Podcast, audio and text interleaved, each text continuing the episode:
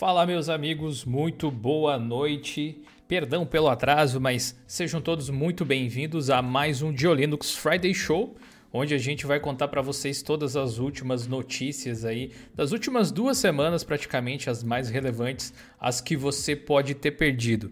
Antes de mais nada, muito boa noite, Ricardo. Tudo bem aí? Seja bem-vindo a mais uma live. Fala, Dio. Fala, meus queridos e queridonas. Tudo tranquilo e derretendo que nem sorvete no deserto do Saara, velho. Sabe o que, que é engraçado? Aí para cima em São Paulo tá quente e aqui no Rio Grande do Sul virou inverno hoje. Deu Nossa, uma aqui friaca eu tô derretendo. e boa noite, Raul. Tudo bem? Boa noite, tudo ótimo. Também tô passando calor aqui. E mesmo o celular mandando notificação falando que tá caindo a temperatura, parece que tá cada vez mais quente. Que tá cada vez é. mais quente. Pior que é. Daqui a pouco o frio chega, provavelmente, né? Ou o calor chega aqui também. Bom, é. você que está ouvindo a gente através do Geocast, muito obrigado pela audiência. O Friday Show também é distribuído no Geocast, caso você ainda não saiba. Se você ainda não conhece o nosso podcast e gostaria de ouvir, geolinux.com.br barra Geocast. Lá você encontra todas as informações para acessar no seu player favorito. Esse conteúdo aqui também é disponibilizado em forma de VOD, né? Depois que a live acaba, para os nossos membros. Então, se você é membro aqui do canal, você vai poder assistir a gravação dessa live. E muito obrigado a todo mundo que está acompanhando aqui ao vivo. Deixa eu mandar alguns salves aleatórios aqui, especialmente para quem chegou mais cedo. O André tá por aqui, a Ana, o Arthur, o Anderson, o Ellison, o Jocélio, o Redson, o Leandro, o Maviael, tem um Jonathan aqui também, é nome lindo. Faltou um N para ser igual, foi quase, foi quase. O Agnaldo, o Luiz Dias, o Pedro, muito obrigado aí pela presença de todos. O Caleb também está por aqui. Tem bastante coisa para a gente falar com vocês hoje e é capaz da live ser um pouquinho maior do que o tradicional. Espero que vocês não se importem, mas a gente vai tentar passar todas as informações. Tem muitos links de postagens para a gente comentar aqui, alguns a gente vai tentar ser mais breve. Todos eles estão aqui na descrição para você poder acompanhar também, beleza? Então, se você quiser ir acompanhando as postagens enquanto a gente vai explicando e contando as novidades, é muito fácil, é só chegar na descrição ali do vídeo, clicar no linkzinho e ir acompanhando, beleza? Se você ainda não deixou um like, por favor, clica aí no gostei e compartilha para mostrar para um amigo, de repente, que ainda não conhece o trabalho que a gente faz. E como eu tinha prometido hoje, eu tenho que fazer uma explicação, inclusive rapidinho aqui, Deixa eu só organizar as janelas para eu poder mostrar para vocês. Aqui. Olha só. Esse aqui é o nosso servidor no Discord agora. Galera, é o seguinte, eu ainda não consegui produzir um vídeo para explicar tudo isso direitinho, mas eu já vi que algumas pessoas já entraram com tudo aí, que são os nossos apoiadores lá do Apoia-se. A gente está deixando de utilizar o Apoia-se, tá? A gente vai parar de utilizar ele. E a gente criou uma nova seção de apoio aqui no Seja Membro. Sabe esse botãozinho que tem Seja Membro aí no canal? Quando você clica nele, você tem acesso ao Dio Linux Play, que a gente está reformando nesse exato momento para entregar uma qualidade acima para vocês que vocês merecem, com os nossos cursos e conteúdo por assinatura. A nossa live depois ela fica disponível justamente dentro desse site, play.diolinux.com.br. Aí o Redson que está aí no chat já está mandando salve aqui. E esse servidor no Discord é aberto para todo mundo, mas ele tem uma sala VIP para quem é sub, para quem é membro. Agora você pode ser membro do canal com apenas R$ 2,99 por mês. Você tem acesso a esse Discord aqui. E eu tinha dito que eu ia mandar um salve para a galera que é membro e sub da Twitch também. Ó. Tem o Henrique, tem o Matheus, o Papo Eméritos, o Perseu, o Snika, o Sérgio, o Wutu e o Islam que são membros que estão online aqui dentro do Discord, e o Redson, salve aí pro Redson que pediu um, salve ao vivo também. Então, se você quiser. Isso aí. Se você quiser participar do Discord, ele é aberto, tá? Só, só não vai ter a sala, acesso às salas VIP, onde tem sorteios e umas coisas do tipo, entre outras coisas, né? E aí você pode participar, enfim, bater um papo mais diretamente aí com a gente. Bem legal, bem legal. Uh, a Alice né, disse que não sabia que tem Discord do canal. Sim, a gente promove ele geralmente no nosso canal na Twitch. Se vocês ainda não conhecem, twitch.tv barra Tem um carro de som passando na minha rua? fim dos tempos. Pera aí, deixa eu ver o que tá falando. Tá vendendo o quê? Ah, é, é propaganda anti... É o carro do Corona, né? É, propaganda anti-corona, exatamente. A cerveja? Opa, pega umas partes. Dizendo aí para não é hora de descuidar. Tá? Interessante, né? Campanha, beleza. É o carro do Corona passando na sua rua. Mas beleza, agora a gente pode continuar aqui. O fluxo já está dito. A gente vai começar a comentar as notícias. A primeira delas, como vocês podem ver aqui até inclusive, será a do Linux Mint versão 20. Foi anunciado algumas novidades aí recentemente. Post aqui do nosso querido Ricardo. É, a gente tem aqui os superchats e os membros. Eu vou é, lendo de tempos em tempos, tá? Só para não ficar atrapalhando as notícias do meio. Mas obrigado aí para quem se tornar membro aí do canal. É, versão 20 do Linux Mint deve sair por volta de junho, né, Ricardo? E é, eles é, finalizaram a ideia de ter versão de 32 bits. É mais ou menos isso? Exatamente. Então, quem aí ainda tinha como refúgio o Smith aí para para como é que fala? Para computadores antigos, né, que até eu coloquei na na matéria, se você tem processador aí depois de 2005, você pode usar 64 bits de boinha. É, já não vai conseguir utilizar o Smith aí da como vinha sendo. Então você continua lá no 19, né? Acho que é o 19.3. Isso. Ponto 3 que ele é ainda no 1804 e aí você ainda vai ter até 2023 com suporte. Aí depois disso. Show. Tchau, tchau. Por enquanto, o pessoal sempre pede pra gente quando que sai o negócio, o que, que eles estão é. fazendo, assim. Mas a verdade é que não tem muitas novidades por enquanto em relação ao Linux Mint. Tem algumas, né? No post aí na descrição Sim. até vocês conseguem ver. Uma delas é uma coisa que eles tinham falado já no mês passado, que é o Warpinator. Por enquanto ele tem esse nome, não sei se vai ficar até o final. É, eles deixaram até isso. É, ninguém der um... eles, eles ficaram naquela assim, a gente pretende mudar, mas só se mudar. né? É. Warpinator. É, eles estão aceitando as sugestões, né? Ó, vou mostrar para vocês aqui para vocês entenderem melhor. Aqui, ó. Esse é o Warpinator, pelo menos é uma das imagens deles. O que, que seria esse cidadão? Ele é um aplicativo que permite o compartilhamento de arquivos de uma forma facilitada. É quase como se fosse um airdrop do macOS, mais ou menos isso. Ele cria é, compartilhamento sem você precisar configurar um Samba ou algo assim. Dois computadores que têm o Warpinator instalado conseguem compartilhar arquivos em rede de uma forma simples. Tem várias formas de você fazer isso, mas eles criaram essa ferramenta. Eu não sei se vai vir com o Mint 20 ou se vai estar disponível para instalação, mas de fato é um aplicativo novo que eles estão fazendo. E outra novidade, dá para ver aqui mais para baixo, pode ser prático né, em algumas situações. É, eles deram uma remodelada em dois temas. O tema Pink e o Aqua, eles já existiam, mas eles não, não tinham um contraste tão grande, assim. O tom do azul mudou uhum. um pouco. Parece que eles me ouviram, né? O azul tá igual é. tinha falado que era pra ser. Mas o rosa, que eles ficou um, um, rosa, sei lá, rosa choque, fala isso? Um rosa bem mais forte. Um rosa Raul. rosa. Ah, pronto. Eu nunca vi o Raul de rosa, eu acho. Não com esse rosa, pelo menos. Não, com esse rosa eu nem tenho roupa assim. É, um, é uma. Folgado, né? É um magenta, mais ou menos, né? Pois é, pois é. Essa, essas são as grandes novidades aí. Eles também anunciaram algumas melhorias em relação ao Nemo, que é o gerenciador de arquivos. Ele deve carregar thumbnails um pouco mais rapidamente, esse tipo de coisa. E a versão nova vai ser baseada no Ubuntu 20.04, que teve o lançamento do beta hoje. A gente vai falar já já sobre isso também. É uma das nossas pautas principais. Então, se você está curioso sobre o 2004, você pode aguardar, beleza? Bom. Tem até o cheiro fresco de acabou de sair do forno. Tem, tem, tem. Não sei aonde que você sentiu, mas vamos dizer que tem. é, antes de ir para a próxima notícia, que você pode acompanhar na descrição, quero agradecer o Alex o Rogaleski Marques, que se tornou membro do canal. Geolinux Start é o nome da, da, da categoria que você pode colaborar a partir de R$ 2,99, tá? Você tem acesso a esse destaque aí, como o professor Evandro tem aqui no chat, com o badgezinho do lado do seu nome e um monte de emotes legais para você compartilhar e manifestar suas expressões e sentimentos aqui na live. O Raul pode de repente compartilhar aí para o pessoal ver como é que é os, os emotes.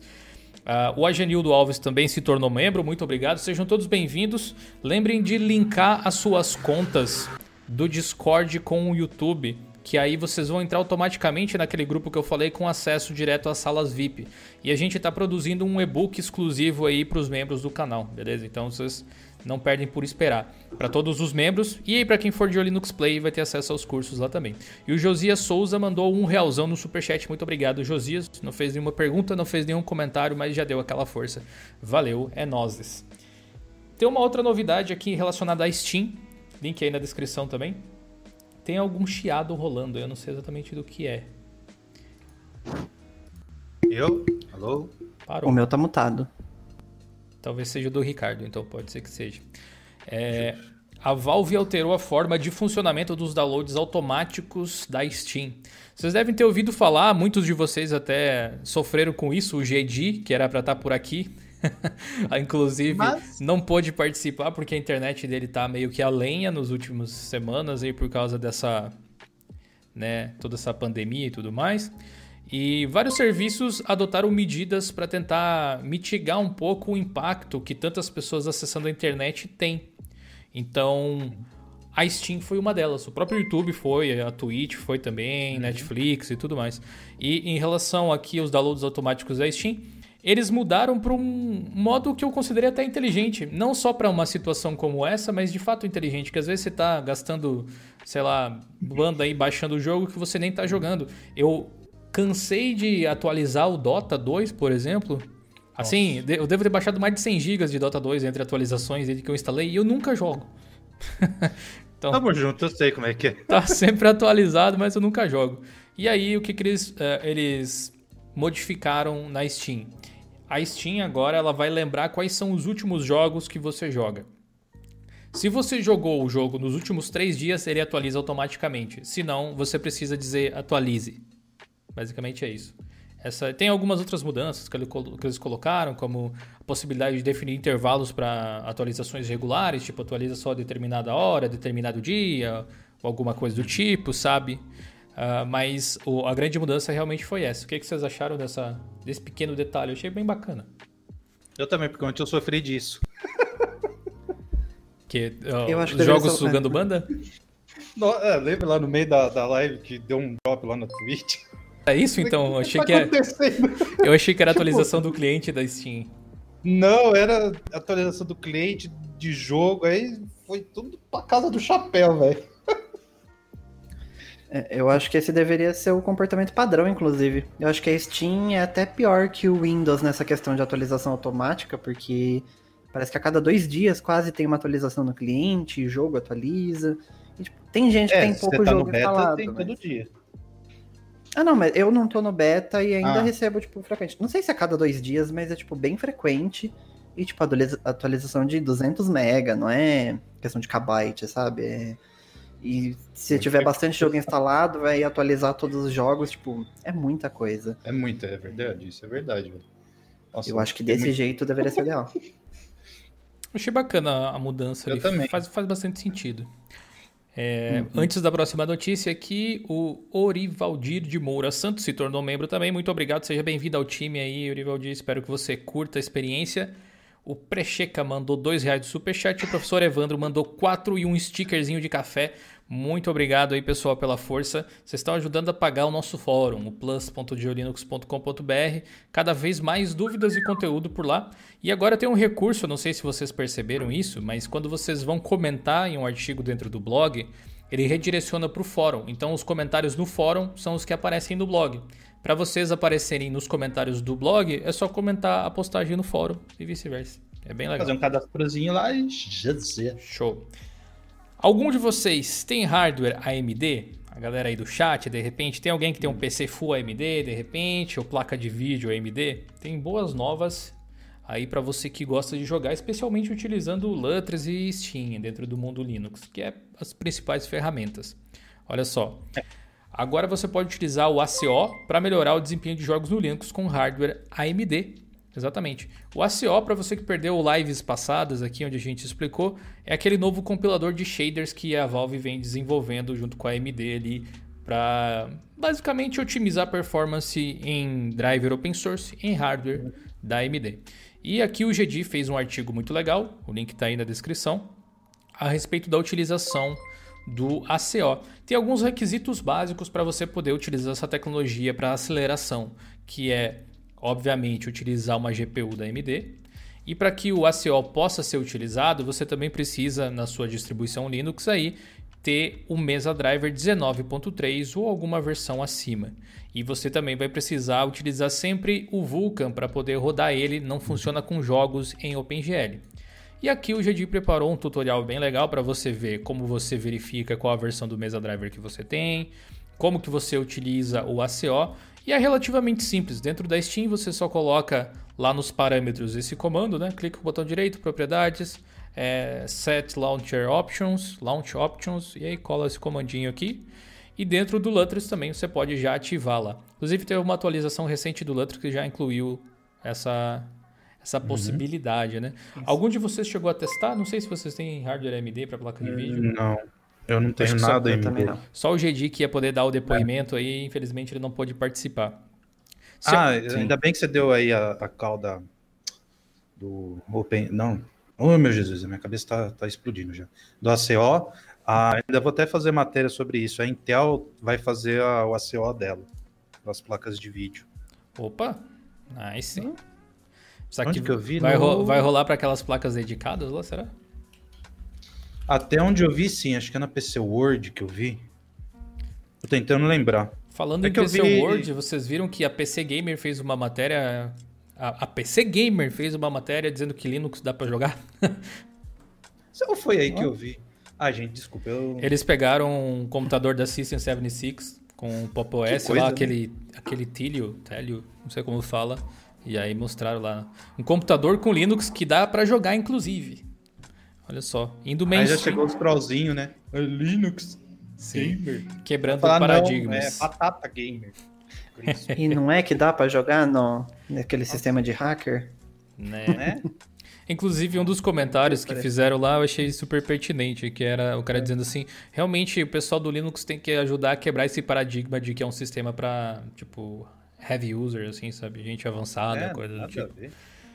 Bom, falando Sim. em jogo, inclusive, antes da gente começar essa próxima notícia, Obrigado aí o Alisson Almeida, mais um membro aqui para o canal. Olha só quanta gente bacana. Sejam todos muito bem-vindos. Lembrem de linkar suas contas com o Discord. A gente vai produzir material dentro do Linux Play quando o site novo estiver atualizado, mostrando como faz isso passo a passo para não ter erro, tá?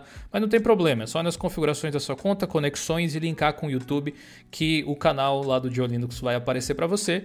E é só você entrar lá na sala VIP e começar a conversar com todo mundo. O Lutri 055 foi lançado com suporte melhorado para DoD e Rumble Bundle. Essa foi o Ricardo que publicou, né, Ricardo? Conta um pouco mais pro pessoal. Ah, então, isso daí eu, tipo, eu tava já indo praticamente descansar um pouco a cabeça, que esse dia foi bem punk. O Esdras falou: Olha aqui, olha que legal. Aí ele me mostrou a. Como é que fala? A release deles e tal. E agora o Lutris vai vir com a, já com uma primeira integração do, do Humble Bundle e, e o DoD já lá na, nas integrações de, de jogos, né? Então é bem legal essa, essa união, né? Para não ficar só tipo, ah, Steam e tal. Então acho bem bacana esse tipo de gerenciamento de jogos que não estão dentro das grandes plataformas, né? Eu achei bem bacana porque daí você consegue ter uma uma gerência bem bem bacana. Eu sei Fora que o, as outras... o, o, Raul gosta muito do Joe Galaxy, né? Eu não é, sei se o Lutri saiu sim. antes do Galaxy.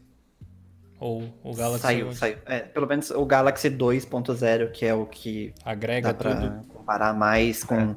com o Lutri, sim, o Lutri saiu antes, eu acho.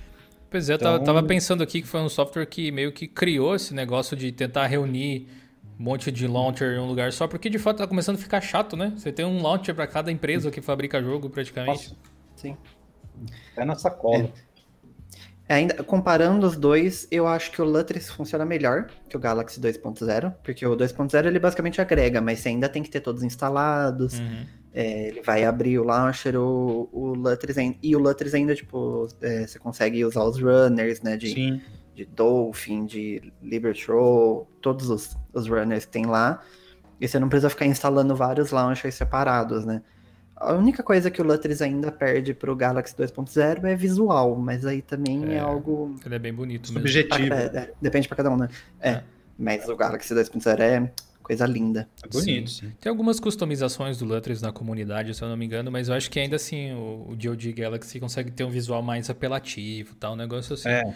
Ah, junto com essa atualização 5.5, teve mais algumas uh, correções de bugs, né, Ricardo? É, teve aquelas coisinhas, né, de mexer no motor para afiar, né? Teve também, por exemplo, o DXVK agora ele é ativado por padrão e você não tem mais aquela coisa de ter o o, D, uh, o DXVK e o D9VK para você setar tal. Não, agora é tudo uma coisa só. Não tem mais essa, essa, essa opção, né? O, vai ter um, começou o suporte para o VK3 D3D, que isso daí seria para começar alguma coisinha para o DirectX 12, né? Para alguns jogos que utiliza essa essa tecnologia e colocaram lá o emulador de Nintendo Switch Uzu, Uzu, sei lá. Uhum.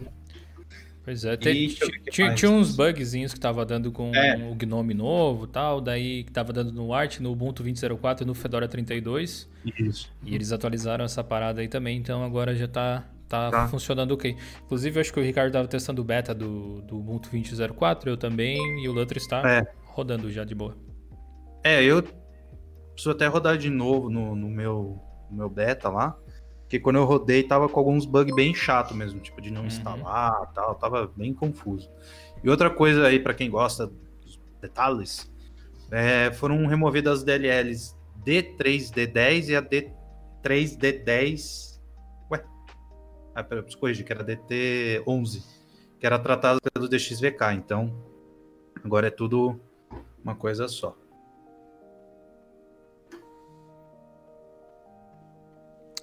Beleza aqui. Tava vendo aqui os comentários da galera. É, o Pablo, o pessoal tá confundindo algumas coisas. Desculpa perguntar. Dio Linux Play e Play on Linux é a mesma coisa? Não, não é a mesma coisa. O Wesley já estava respondendo ali, perguntou sobre o Dio Linux Play. O Davi disse que Dio Linux Play é o canal de jogos do Dio Linux na Steam. E o Play on Linux é um programa Linux voltado para programas uh, e jogos de Windows. Na verdade, não é bem isso aí. Deixa eu explicar para vocês. Linux Play é um site que nós temos onde nós colocamos os nossos cursos e conteúdos extras que não vão aqui para o canal. Como por exemplo, uh, a gente tem, na verdade o site está em reforma. Se você for acessar agora, a gente está mudando o visual, eu, o Raul e tal.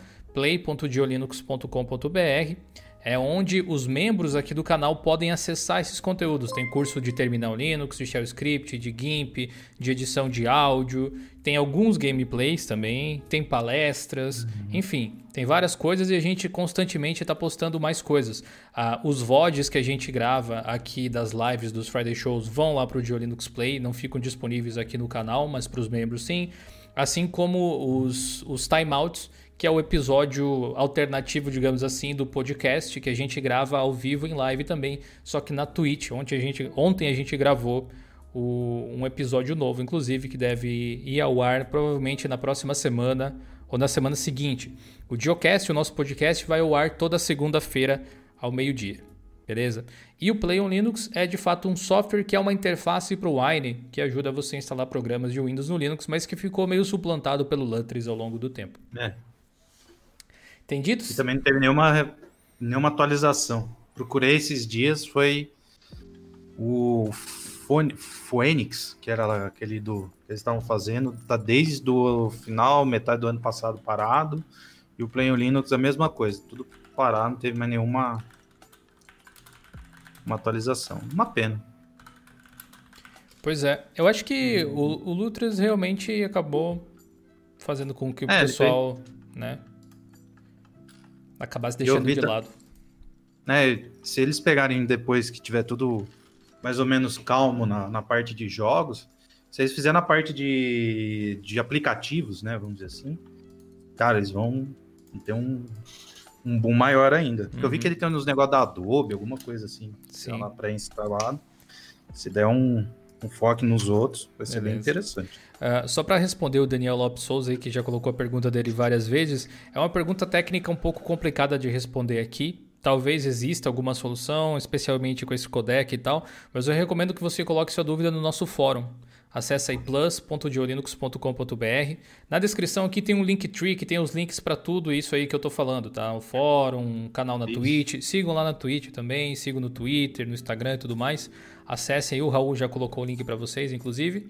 É, Coloque sua dúvida lá. Às vezes eu, o Ricardo, o Raul, o GD, tem uma equipe toda aí, às vezes a gente consegue lá ajudar, mas também tem a nossa comunidade que é incrível, que vai ajudar você a resolver o problema. Além disso, tem um monte de outros tópicos para você participar e ajudar a resolver o problema dos outros também de uma forma bem legal.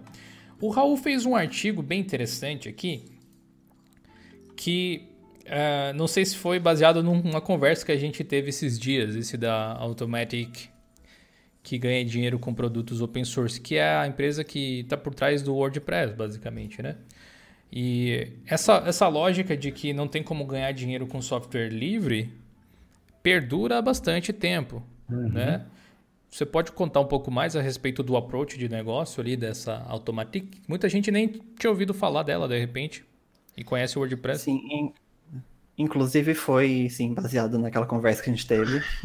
é, Basicamente, a Automatic é, é a empresa que está por trás do WordPress. Muitas pessoas acham que o WordPress é só um, uma comunidade, que não tem nenhuma empresa por trás, mas no caso são eles. É, o WordPress, para quem não conhece, é um, um, CMS que fala, né, um sistema de um serviço né, de gerenciamento de conteúdo que está presente em mais de 30% dos sites de toda a internet. Então, tipo, ele é bem popular. Uhum. E ele está disponível totalmente aberto, gratuito na internet. E às vezes acaba ficando essa sensação de, tipo, como que eles ganham dinheiro, né? Se o principal produto deles está disponível gratuito. E eles têm várias maneiras, na verdade. Primeiro, eles têm a plataforma do WordPress.com, hum. que você consegue ter um, ele já hospedado no servidor deles, tem tipo, toda a estrutura ali facilitada, você não precisa se preocupar com otimização de plugin, nada. Aí você chegar lá, colocar seu tema e começar a escrever.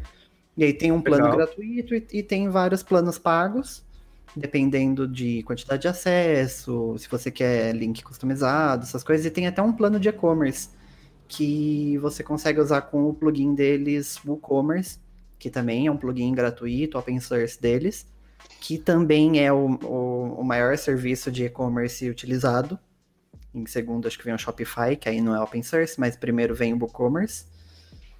É, e eles têm alguns outros serviços também. Tem o WordPress VIP, que ele é focado para grandes empresas, que eles também fazem toda a estrutura, mas pensado em empresas que têm, tipo, milhões de acessos que alguns dos clientes deles é tipo Spotify, Disney, Dropbox, então. Uia? É, é, é para gigantes, no caso. Só nisso já deve dar uma boa grana, né? Eles não uh! distribuem valor disso, mas é, deve dar uma grana. Paga um Eles cafezinho bom. é. Eles também têm o plugin Jetpack, que é um plugin pro hum, WordPress legal. também, que, que também tem essa questão de, de vários, vários planos, né? Gratuito, aí depois tem algumas ferramentas pagas que você consegue fazer backup por ele, bastante coisa legal. Uh, eles têm alguns outros projetos também. Eles recentemente compraram o Tumblr da. Ah, é? Não sabia dessa. É, é, agora o Tumblr é deles. É, o Tumblr tinha ido para a empresa que comprou o Yahoo, eu esqueci o nome. A Verizon, ah, tá. eu acho. Eu acho que a Verizon comprou uhum. o, o Tumblr do, do, do Yahoo deu toda aquela questão de tirar conteúdo adulto. Aí meio que o Tumblr morreu, né? Porque era a maior parte do conteúdo de lá, querendo ou não. a grana. É. Aí eles venderam, ele, ele, tipo, e eles venderam tipo, muito barato. Eles venderam bem mais barato do que eles compraram. Que acho que eles compraram por 15, 18 bilhões, venderam por 3, um negócio assim. Tipo, não foi um bom negócio. E aí agora tá na mão da Automatic. E eles tiveram eu nunca sei esses termos aí, que é mais da parte de economia, né? Mas eles tiveram um round lá de, de aportes, essas coisas, e a empresa está basicamente avaliada em 3 bilhões de dólares. Ah, sendo que o produto tá principal deles é, é para um produto de código aberto, eles estarem valendo 3 bilhões acho que dá para fazer dinheiro com, com uma empresa open né? source. Você vê como é que é o negócio. Né? Se, se esse fosse um produto proprietário, que você depende de vender o produto em si, é, pode ser que esse modelo de negócio acabasse indo para o ralo mais rápido, né? Porque basta aí alguém criar uma ferramenta concorrente e que tem algum benefício que você não consegue entregar. Sendo open source, o que dá para fazer com o WordPress é virtualmente ilimitado. Você cria serviços é. no entorno dele. É basicamente como funciona distribuições Linux grandes, né? Red Hat, Ubuntu, Sim. tal. E nisso também tem outras pessoas é, mandando códigos para o upstream né, do, do WordPress. Então, tipo, toda a comunidade ainda está ajudando eles com o projeto deles, todo mundo participa. Pessoas fazendo plugins famosos, tipo Yoast SEO, que é Sim. basicamente um, um plugin padrão que todo mundo tem que usar quase. É um all-in-one de é... SEO, né? Sim. E, tipo, a comunidade inteira se beneficia, eles fazem dinheiro e fica todo mundo feliz, no caso. Eles geram, né, muitas empresas que trabalham em cima de WordPress, né, fazendo tema, fazendo plugin, é, gerenciando sites e blogs. Então, tipo, dá para fazer uma boa grana. Show. Nossa próxima notícia de hoje é a respeito do driver AMD SFH para CPUs Ryzen, que foi adiado mais uma vez. Na verdade, esse Sensor Fusion Hub aí, que é um, um driver que opera no entorno dos CPUs Ryzen, voltados para laptops especialmente, diz respeito à implementação que é feita para ativar aqueles sensores de movimento, acelerômetro e tal, para quando você, uhum. sei lá, girar o, o, computador que é sensível ao toque, por exemplo, ele girar a tela junto, esse tipo de coisa. Essas coisas costumam funcionar no Linux já. Eu tenho um laptop Lenovo assim, só que ele usa Intel. E a Intel fez isso há muito tempo atrás para o kernel Linux. A AMD está devendo Verdade. ainda. E essa implementação, para os Ryzen em específico, né? Essa implementação tá para sair, era para ter saído, na verdade, uh, mas eles acabaram adiando e é possível que chegue lá só na versão 5.8 do kernel Linux 5.7. Caramba! Por isso, né, pode demorar um pouquinho. Caramba! Tá, o Edson catou um erro de português ali no texto, pô, a gente vai arrumar depois.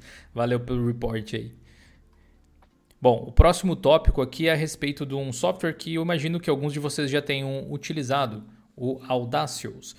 Você que utiliza o Windows ou que utilizava o Windows alguns anos atrás, vocês talvez lembrem do Winamp. Quem lembra? Eu usava muito o Winamp.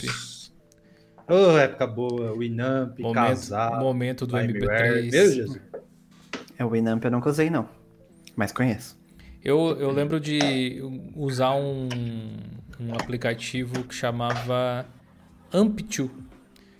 Era, era basicamente um estilo Winamp, só que o que eu gostava dele é que ele tinha tipo uns ponteirinhos que quando a música tocava, dava, tipo, dava a batida da música, eles mexiam. Achava aquilo Nossa. mó da hora. Ah, sim. E aí eu lembro que. Esse negócio foi uma febre, né? Ele foi um dos motivos das maiores, de uma das maiores vergonhas que eu passei, eu acho, em sala de aula, inclusive. Porque em 2009, 2010, eu tava começando a brincar de Linux. E eu tava com alguma distro, sei lá qual era, na verdade. E eu tenho um monte de player para Linux, mas eu instalei o Winamp, o Winamp não, o, o AMP2 pelo Wine, né? Uhum. E ele tinha uma função que era continuar a música que estava tocando quando você abrisse ele. Uh, é uma função muito estúpida uhum. ainda por cima, mas digamos assim, estava tocando uma música, você fechava, fechou tipo a música no meio, quando você abria de novo ele continuava a tocar. E aí tava todo mundo estudando, acho que era banco de dados, alguma coisa assim. E eu abri e começou a tocar um Aerosmith, todo o volume, assim. Crying, eu acho que era. E eu lembro que daí eu fechei fecha, fecha, fecha, né? O aplicativo ali. E dizendo assim, não, não, é Linux, galera, eu tô aprendendo a usar isso aqui ainda, deu erro. Nem, não tinha nada a ver uma coisa com a outra, mas foi a minha desculpa. Então vai. Foi a minha desculpa. Por que, que eu falei do Winamp? O Audacious lançou uma versão nova.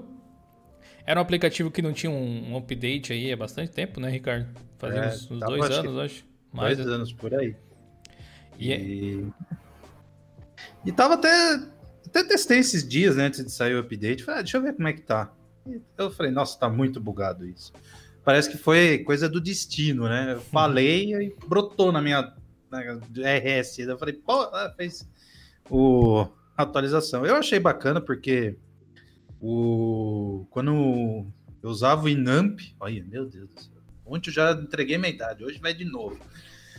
E quando ele meio que bugava tal, e dava esses piriri aí, eu meio que corria para Audacious, né? Porque ele já, se não me engano, Sim. acho que já tinha. Ele é, ele é mega leve, né?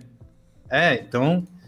E ou usava algum outro player, ou era do, do Windows XP, era o Media Player lá também, que bugava ah, o... Cada três segundos não, não vou, bugava. Não vou dizer que era ruim, porque o Windows Media Player 7, eu acho que era, me fez ter uma das minhas primeiras viagens psicodélicas com aquelas luzes que ele fazia. Oh. Que viagem, velho. Colo colocava um Shine on Verdade. Crazy Diamond e ficava babando na frente do monitor. Nossa, aquilo era. era, aquilo era Meu Deus. Você, você colocava em tela cheia e você ficava assim. Ah, é. Bem isso, né? O quem que foi que falou aqui? Deixa eu ver. Cadê o comentário perdido? É, e... o, o Felipe, Felipe mandou um fala aí, Gil. Fala aí, Felipe. Fala aí. É, mas não era esse comentário, não. eu, eu, perdi o comentário de alguém falou que o, o Winamp do Linux era o XMM. Ah, aqui achei. O Marciano Valverde. No Linux o equivalente era o XMMS. Pois é, essa tela aqui, ó. Vocês estão vendo do Rodacity? Na verdade é a versão GTK, ele tem duas interfaces. Geralmente se mostra essa aqui, né? A gente até mostrou essa aqui, uhum. acabou mostrando essa também. Mas ele tem uma versão que lembra bem o Winamp, o XMMS, por assim dizer. É. Só que essa versão 4 que tava que foi lançada agora, ela mudou a interface, deixou de ser GTK Sim. e foi para QT, né, Ricardo? Foi, essa daí foi uma, pelo menos o que os desenvolvedores falaram é que o QT tá mais polido, né, para estar sendo é, como é que fala, sendo distribuído para os usuários. E, e assim, a GTK vai estar, tá, ainda para quem usa essa modificação, né, que lembra o Winamp, e para quem usa o Windows, por causa de umas bibliotecas, umas fontes lá que não, ainda não conseguiram arrumar dentro do QT, mas provavelmente muito em breve todo o Audacious vai ser em QT, não vai ter mais em GTK, né? Então já fiquem espertinhos aí para essa mudança de, de linguagem. E parece, e que, é, parece, parece que é uma tendência, né, de alguns aplicativos é. irem para QT. Eu acho que ele acaba sendo um pouco mais versátil, aparentemente. Ainda assim, é o que eu percebo. Quando o pessoal constrói é, aplicativos, digamos, dentro do projeto da distro, eles acabam usando GTK, me parece. O Gnome acaba tendo um é. ecossistema bem coeso entre as suas aplicações por causa disso. E o Qt acaba gerando aplicativos tipo, porque não se faz só o KDE com Qt, né? Se faz um monte de coisa. Acaba gerando aplicativos não tão parecidos. Tipo, não, é. não, não, não parecem pertencentes. Às vezes a cor, aquela. Tipo, a textura do aplicativo, digamos assim, até parece, é, mas meio... a, a, lógica orga, organizacional nem tanto, porque o KDE tem aquela coisa dos painéis na esquerda e tal. Eles meio uhum. que migraram tudo para isso. Mas, enfim, é uma novidade aí. Outra novidade, também publicada pelo nosso querido Ricardo aí, foi o Waveform, uma workstation profissional de áudio aí para você trabalhar, caso você esteja procurando uma DAW alternativa aí às opções que já se tem, talvez essa opção aqui pode cair com uma luva aí. Dá uma checada no Waveform. Antes ele era chamado de Tracation. Talvez você é. que já utilizava conhece aí essa aplicação para editar música, para produzir é, realmente podcast. álbuns, podcast também. Mas ele tem bastante recurso para instrumentos musicais, né? ele é bem voltado para esse tipo de coisa. Inclusive tem até eu... alguns, alguns samples de sintetizadores aqui de bateria uhum. e, e, tudo mais, é bem interessante. É, eu, eu peguei essa daí eu, e eu vim lembrando também que tinha bastante gente que tava falando, ah, preciso de uma, uma plataforma ou uma ferramenta para fazer essas edições mais rebuscada tal. Que, por exemplo, vai que o DaVinci Resolve não, não resolve.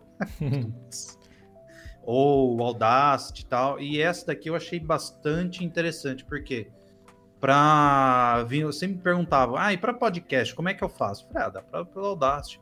Ah, mas não achei intuitivo tal. E acho que até na matéria eu coloquei uma.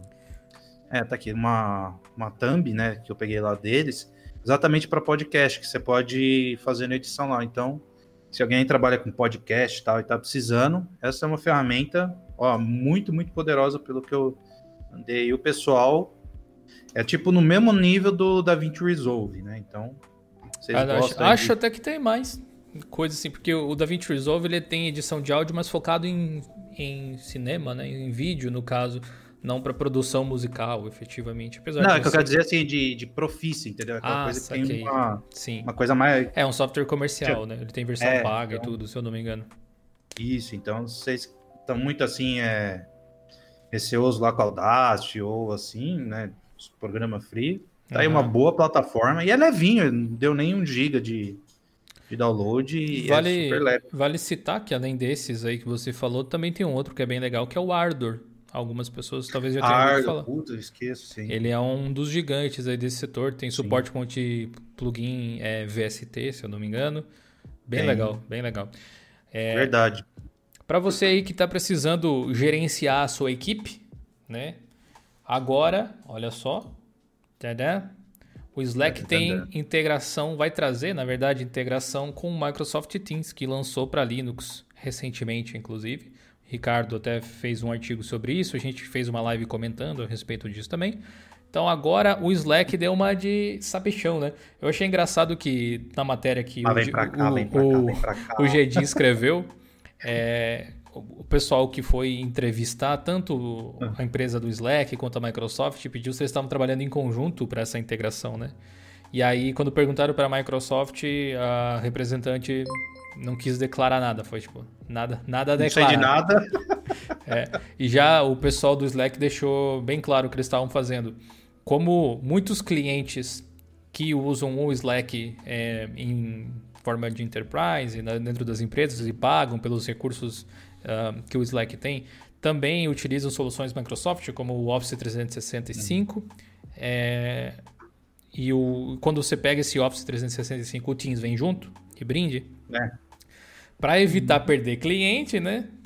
Eles fizeram essa integração para que a migração fosse mais simples ou não houvesse a necessidade de migração. Eles estão fazendo isso baseando-se em APIs públicas, pelo que eles comentaram. Então não tem de fato nenhuma ajuda da Microsoft para realizar o projeto. Eles estão fazendo tudo meio que por conta própria. O que mostra que você ser um pouco mais aberto permite é, né, a, a integração com outros aparelhos, outros aplicativos, outros dispositivos. Uhum. Nesse caso, que entre dois aplicativos supostamente concorrentes, né? Agora, se for parar para pensar, para a Microsoft pode não ser um grande negócio. Ao mesmo é. tempo que, se você for parar para pensar também, para quem que é ruim? Só para a Microsoft. para todo o resto do mundo não é. Então acho que tá, tá beleza. É, pelo que eu, eu dei uma lidinha tanto no artigo do GD, tanto da onde ele pegou a fonte, é assim, são as APIs públicas que tem do, do Microsoft Teams e o pessoal do Slack aproveitou e fez. É Exato. É público, tá lá. Sim, então qualquer um poderia lá. fazer, realmente. É. Integrou. E a sacada é genial, na minha, na minha opinião. Eu achei legal que o Slack foi bem aberto até na, na explicação deles de falar dessa questão do Office 365, que vem o Teams, é. tipo, uhum. deixar claro que Estão fazendo isso para não perder mercado, no caso. É. E, ele, e, legal, e eles têm um produto legal. A gente usa o Slack no, no Diolinux para conversar internamente, para, enfim, trabalhos de equipe e tal. O professor Evandro, que é um dos membros aqui do canal, inclusive membro há oito meses, obrigado pela força por todo esse tempo, professor Evandro. Ele disse que o Ripple também é um show de editor de áudio. Eu acho que eu não conheço esse Ripple, mas eu lembrei do Reaper também agora. Reaper, que, que o o nosso querido amigo inesquecível. O inesquecível. Como é que é o do nome Vartroy, do inesquecível? Lá, o... O, Marto, o Marcos Garcia. Isso, é. o Vartroy. Tá tentando lembrar o nome, não o apelido do canal Vartroy. Ele, eles gravam propaganda. É, ele, ele gravou os álbuns da, da banda dele e tá usando o Linux, KDE mais especificamente, se eu não me engano, o Kubuntu, não tenho certeza. Ele gosta bastante do KDE. Vale a pena vocês conhecerem o canal dele, se ainda não conhece. Procurem aí Vartroy no YouTube. E ele, ele trabalha bastante com música e tal. Inclusive, tem um bate-papo aqui no canal, duplo, dois episódios de uma entrevista com ele, onde a gente falou sobre produção musical com Linux, se você tem alguma dúvida. Partindo mais uma vez para o nosso amigo Coronga, que não nos deixa em paz. Olha ah, só, Coronga, que, olha só que iniciativa Batman? interessante. A SUSE oferece serviços e suporte gratuitos para fabricantes de equipamentos médicos.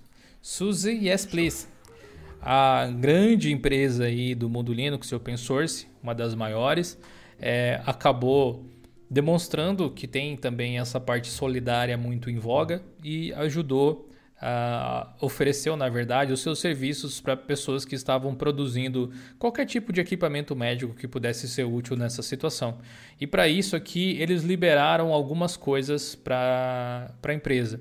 Eles disseram aqui que a demanda de equipamentos médicos de alta tecnologia tem sido bastante alta e é gigante, então aqui do mundo open source resolveu ajudar, acreditando que o SUSE Embedded Linux pode ser ideal para ajudar as empresas a fabricarem mais equipamentos. E a SUSE também acabou disponibilizando, junto com esses serviços de suporte para o SUSE CAS Platform, o Kubernetes Platform, o Cloud Application Platform, tudo isso que seriam geralmente pagos ou mais caros, eles tornaram mais acessível para passar essa situação aí de uma forma um pouco mais tranquila. A Melissa Di Donato, que é a CEO aqui da SUSE, ela deu um depoimento dizendo o seguinte: a atual pandemia que vem ocorrendo a nível global exige mais de nós do que apenas tentarmos sobreviver como empresas e indivíduos. Nós estamos determinados a ajudar o máximo que pudermos, fazendo o que fazemos de melhor. Nós temos tecnologia open source de ponta e conhecimento capaz de ajudar as pessoas na luta para salvar vidas e os compartilharemos imediatamente sem custos. A fonte lá do ZDNet, muito legal a iniciativa aí da Suzy. Várias outras empresas, inclusive, acabaram uh, Canonical mesmo. Facilitando. Vi hoje. Exatamente. Vi hoje, você, pode até contar como é que foi o, o, lado da Canonical aí também. É que eu, eu vi hoje, eu li meio por cima, mas eles estão dando todo o apoio. Deixa eu ver se até. É o que eu vi hoje no, no site lá do Ubuntu, no, na parte do blog. Deixa eu até abrir aqui rapidinho. Ah, cadê aqui? E a parte. Ai, vamos, internet, me ajuda hoje, pelo amor que é eles também estão oferecendo a, toda a infra deles para ajudar no desenvolvimento, né, de, a, da, da, cura, alguma coisa do tipo. Então acho bem importante essa união da, das empresas, né, principalmente na parte de tecnologia, para fazer essa esse mutirão, né, para essa coisa que está nos assolando, né? Não é Sim. é propaganda, tá, gente? Exatamente. O Alisson Almeida aí comentou o seguinte: Mint versus Ubuntu, dúvida cruel. Perguntou pra pessoa Brinca errada. de irmãos. Briga de faz, irmãos. Faz do Albut. Pronto, resolvido o problema. Mas resolvido. Os dois. Eu, eu gosto dos dois por motivos diferentes ali. É, o Edson Alves diz que os desenvolvedores do Ubuntu se preocupam com vários sabores e não focam em só uma distro com qualidade aprimorada. Na verdade, eles não se preocupam, eles só fazem o Ubuntu mesmo. O Ubuntu e o Ubuntu Server, tudo que tem Ubuntu só com U na frente mesmo, Ubuntu alguma coisa é feito pela Canonical. As versões é. com outras interfaces são todas comunitárias com a suporte, digamos assim, por parte da Canonical, no sentido de que eles não pagam hospedagem, não pagam servidor, os negócios de build de pacote é tudo feito por conta da Canonical. Não sei se gratuitamente ou exatamente como funciona, mas tem esse tipo de integração e a equipe de qualidade dos pacotes, que faz verificação de segurança e tal, acaba passando toda essa qualidade de software para as versões comunitárias, Ubuntu, Lubuntu, Kubuntu, etc, Ubuntu Mate e assim vai. Então, eles realmente focam só no Ubuntu, na verdade. Ó, eu achei aqui, ó. Vou até mandar aqui para chat interno nosso. Achei a, a matéria aqui. É do próprio Mark Shuttleworth. Aí, ó. Mandei no, no chat do, do Hengs. Hum, deixa eu ver. Manda no Slack, eu acho que é mais fácil de eu pegar. Tá, peraí. Abre aqui, Slack. Vamos. Tá lá, nosso grupo Plane.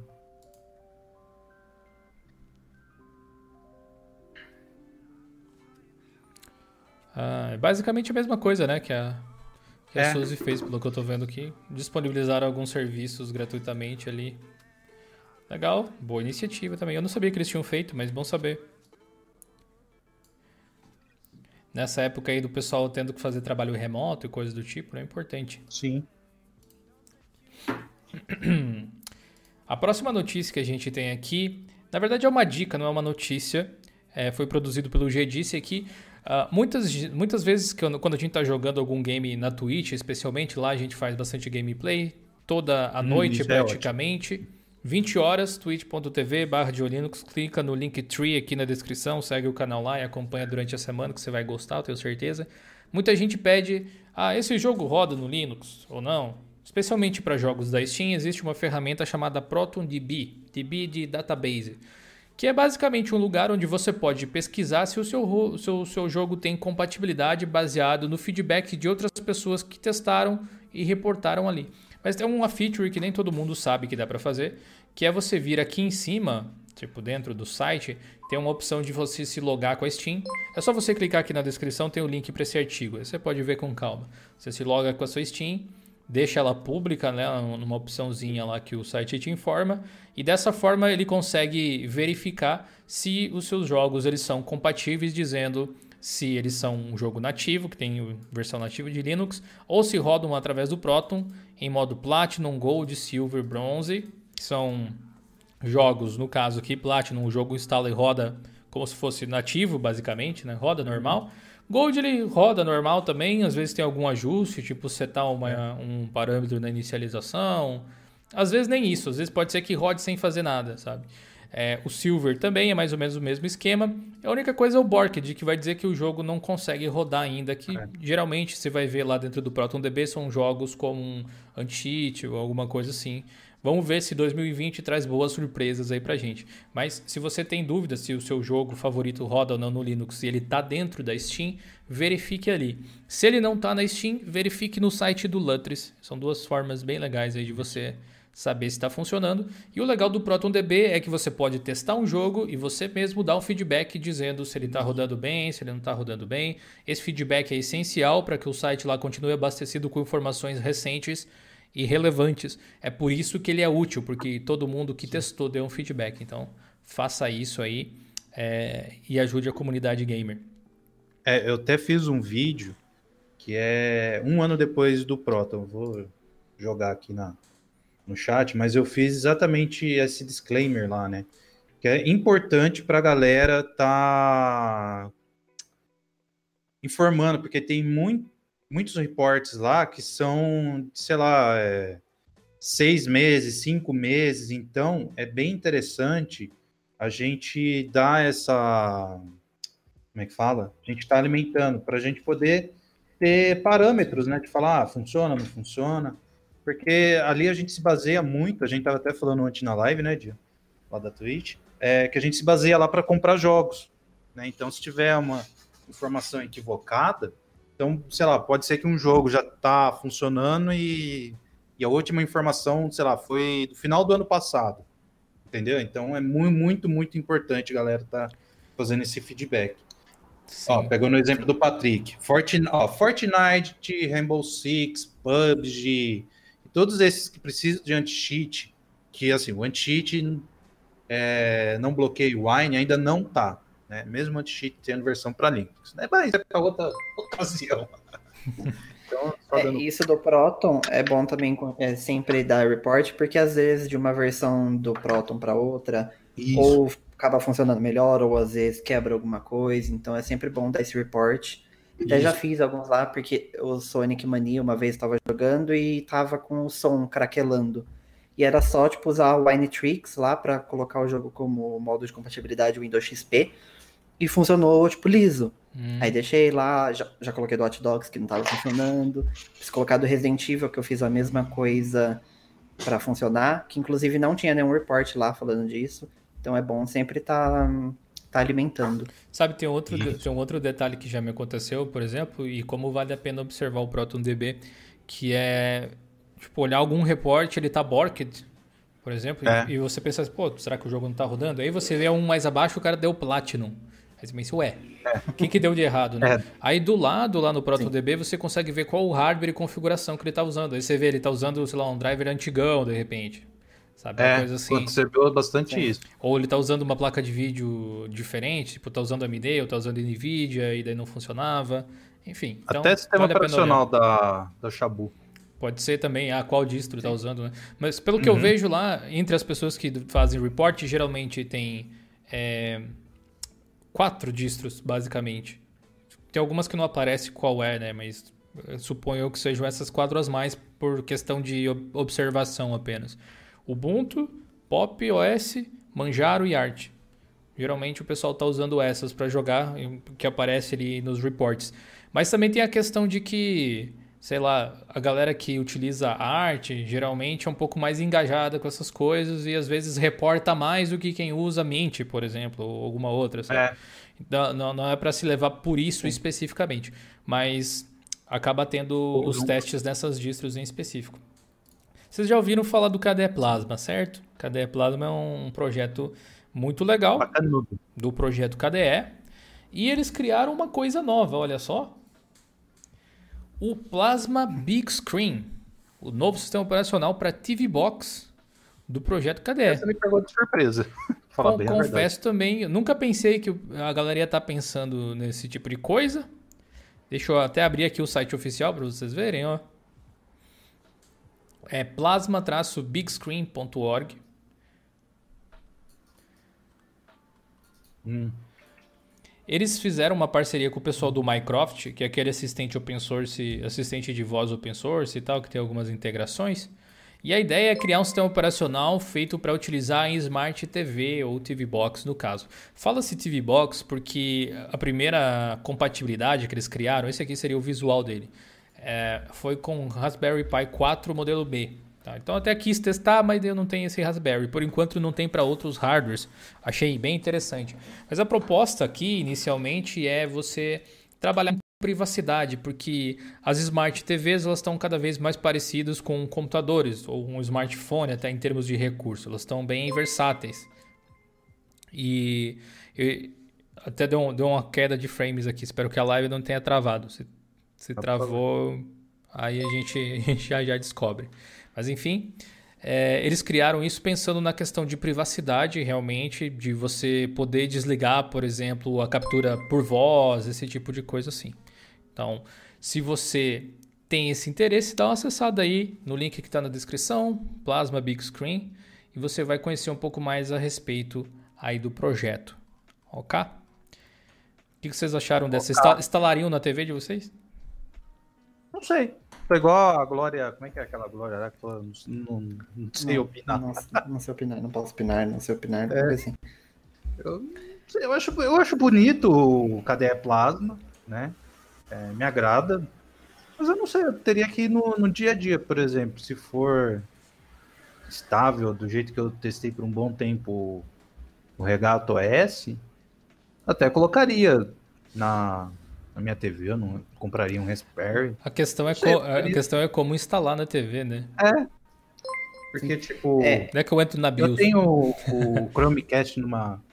Oi, Dio? Não é que eu entro na BIOS da minha TV. É.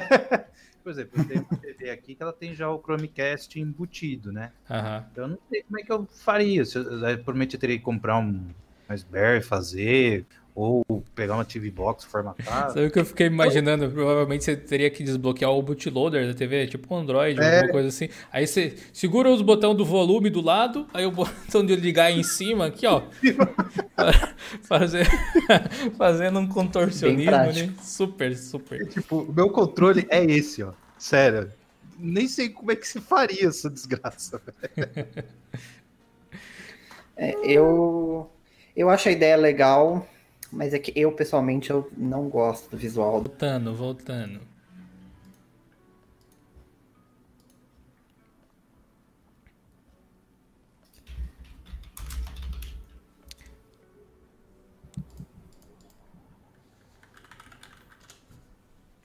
Acho que estamos voltando. Não sei se voltamos em definitivo. Deixa eu, deixa eu ver aqui. Está ao vivo. Acho que voltou. Voltou? Eu acho que voltou. Nossa, tô com, tô com minha cara extra branca agora. Sim. Mais do que o normal. Ok. É. Cosplay de vela. o Ricardo foi até, até pegar um sanduíche. Bom, a gente tava falando do que? O Raul tava falando do que mesmo? Do, do plasma. Que eu espero que, que. Assim, a gente sabe, né, que Linux tá em tudo quanto é lugar, mas assim, diretamente com o usuário, eu espero que, que isso seja uma oportunidade de alcançar mais pessoas também, que, sei lá, possa vir um, big, um Gnome Big Screen, um XFCE Big Screen, sei lá, algo do tipo. Eu acho legal ter, ter mais opções disso. E vamos ver, né, como que vai crescer, porque também tá num estágio muito inicial, né, então Pode ser que mude muita coisa ainda, que isso fique bem melhor, mas é uma ideia legal, uma ideia legal. Vamos ver.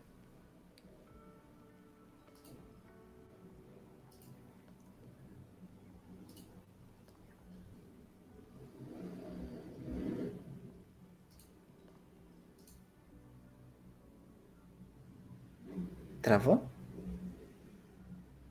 Voltei, eu só não vou habilitar minha câmera. Voltou lá pra mim? Acho que aqui voltou. Tinha voltado já, mas não tô mais ouvindo o Dil. Dil, Dil? Alô? O microfone tá Alô? tá desligado? Alô?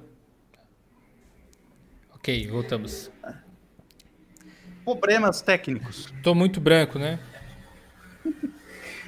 É, a pessoa tô... tá falando que o dia tá mutado, então acho que eles ouviram o que eu falei, pelo menos. Tá. Beleza, agora, agora voltamos aqui. Eu tava lendo aqui a pergunta do. É, eu disse que eu tô fazendo cover de vela, né? Tem que pegar uma corzinha. Ou fazer um color correction aqui, pelo menos. é, já, o, agora o OBS dá. Ah, o, não, não tá. Pelo o, Ed, o Ed Marcos disse que agora o John Linux já pode fazer um quadro, a saga para entrar na bio da TV. né? é, deixa eu ver aqui. Eu perdi a pergunta do rapaz que eu queria responder sobre o Chromebook. Cadê? O Daniel. Ah. Daniel Oliveira. Alguém ah. sabe por que não funciona o Gparted no Linux Beta do Chromebook? Eu suponho porque é um então... container. Ah, verdade. Ele não vai conseguir sair do container para formatar os dispositivos, eu acho. Eu acho. Uhum. Acho que é isso. Inclusive, Doni Souza, muito obrigado pela sua contribuição. Ele tinha mandado um superchat antes da gente travar aqui, mandou cincão no superchat. Obrigado, Doni, aí, pela força. Vocês podem também fazer esse tipo de colaboração, como eu falei lá, através de pequenas porções mensais. R$ 2,99 é o Diolinux Start agora. Tivemos vários membros hoje. E o Diolinux Play é R$ 19,99. Você tem acesso a todos os nossos cursos e mais conteúdos também. Tudo por uma uhum. tacada só. Bom, continu continuando aqui a nossa saga a respeito das notícias. Eu disse que o episódio de hoje seria um pouco mais longo, que tem bastante coisa. Se... Gil, rapidinho, só deixa eu dar um agradecimento ao pessoal do Regata que tá vindo aqui na live. Opa. O, o Kill tá aí. Abraço, meu querido. Tamo junto, velho. Boa, boa. Abraço lá pro, pros nossos amigos do Regata OS. A System 76 começou a fabricar teclados programáveis. Eu achei muito interessante Olha. essa ideia aqui, porque eu nunca tinha pensado num negócio assim, né? Você que escreveu essa, Ricardo, não. conta um pouco mais aí pra galera. É, deu um trabalhinho. Mas assim, o pessoal da 76 é, estava vendo como que a gente utiliza o teclado, né? E aí eles ficaram pensando, uh, por exemplo, que a gente tem três modelos. Eu coloquei lá no, no, artigo, agora não vou lembrar, gente. Desculpa, acessem lá, por favor. Link na descrição. E ver isso. Aí eles viram que determinada profissão tem um jeito diferente de usar o teclado. Então, por exemplo, o gamer tem um jeito, o programador tem outro, o cara da, sei lá, da engenharia tem outro. Então eles viram que eles, quer, é, eles querem se adaptar, né? Eles querem ter esse teclado para se adaptar a cada profissão. Então, se o Gil é, descer um pouquinho a matéria, eles têm, acho que, um tipo de um mouse que é usado muito para quem faz CAD da vida, né? Ah, sim. Isso ajuda muito o pessoal novato. Então, isso pode ser um. Como é que eu vou dizer? Para quem está quem tá chegando agora, por exemplo, numa programação, alguma coisa do tipo, ajudem muito essa, essa facilidade.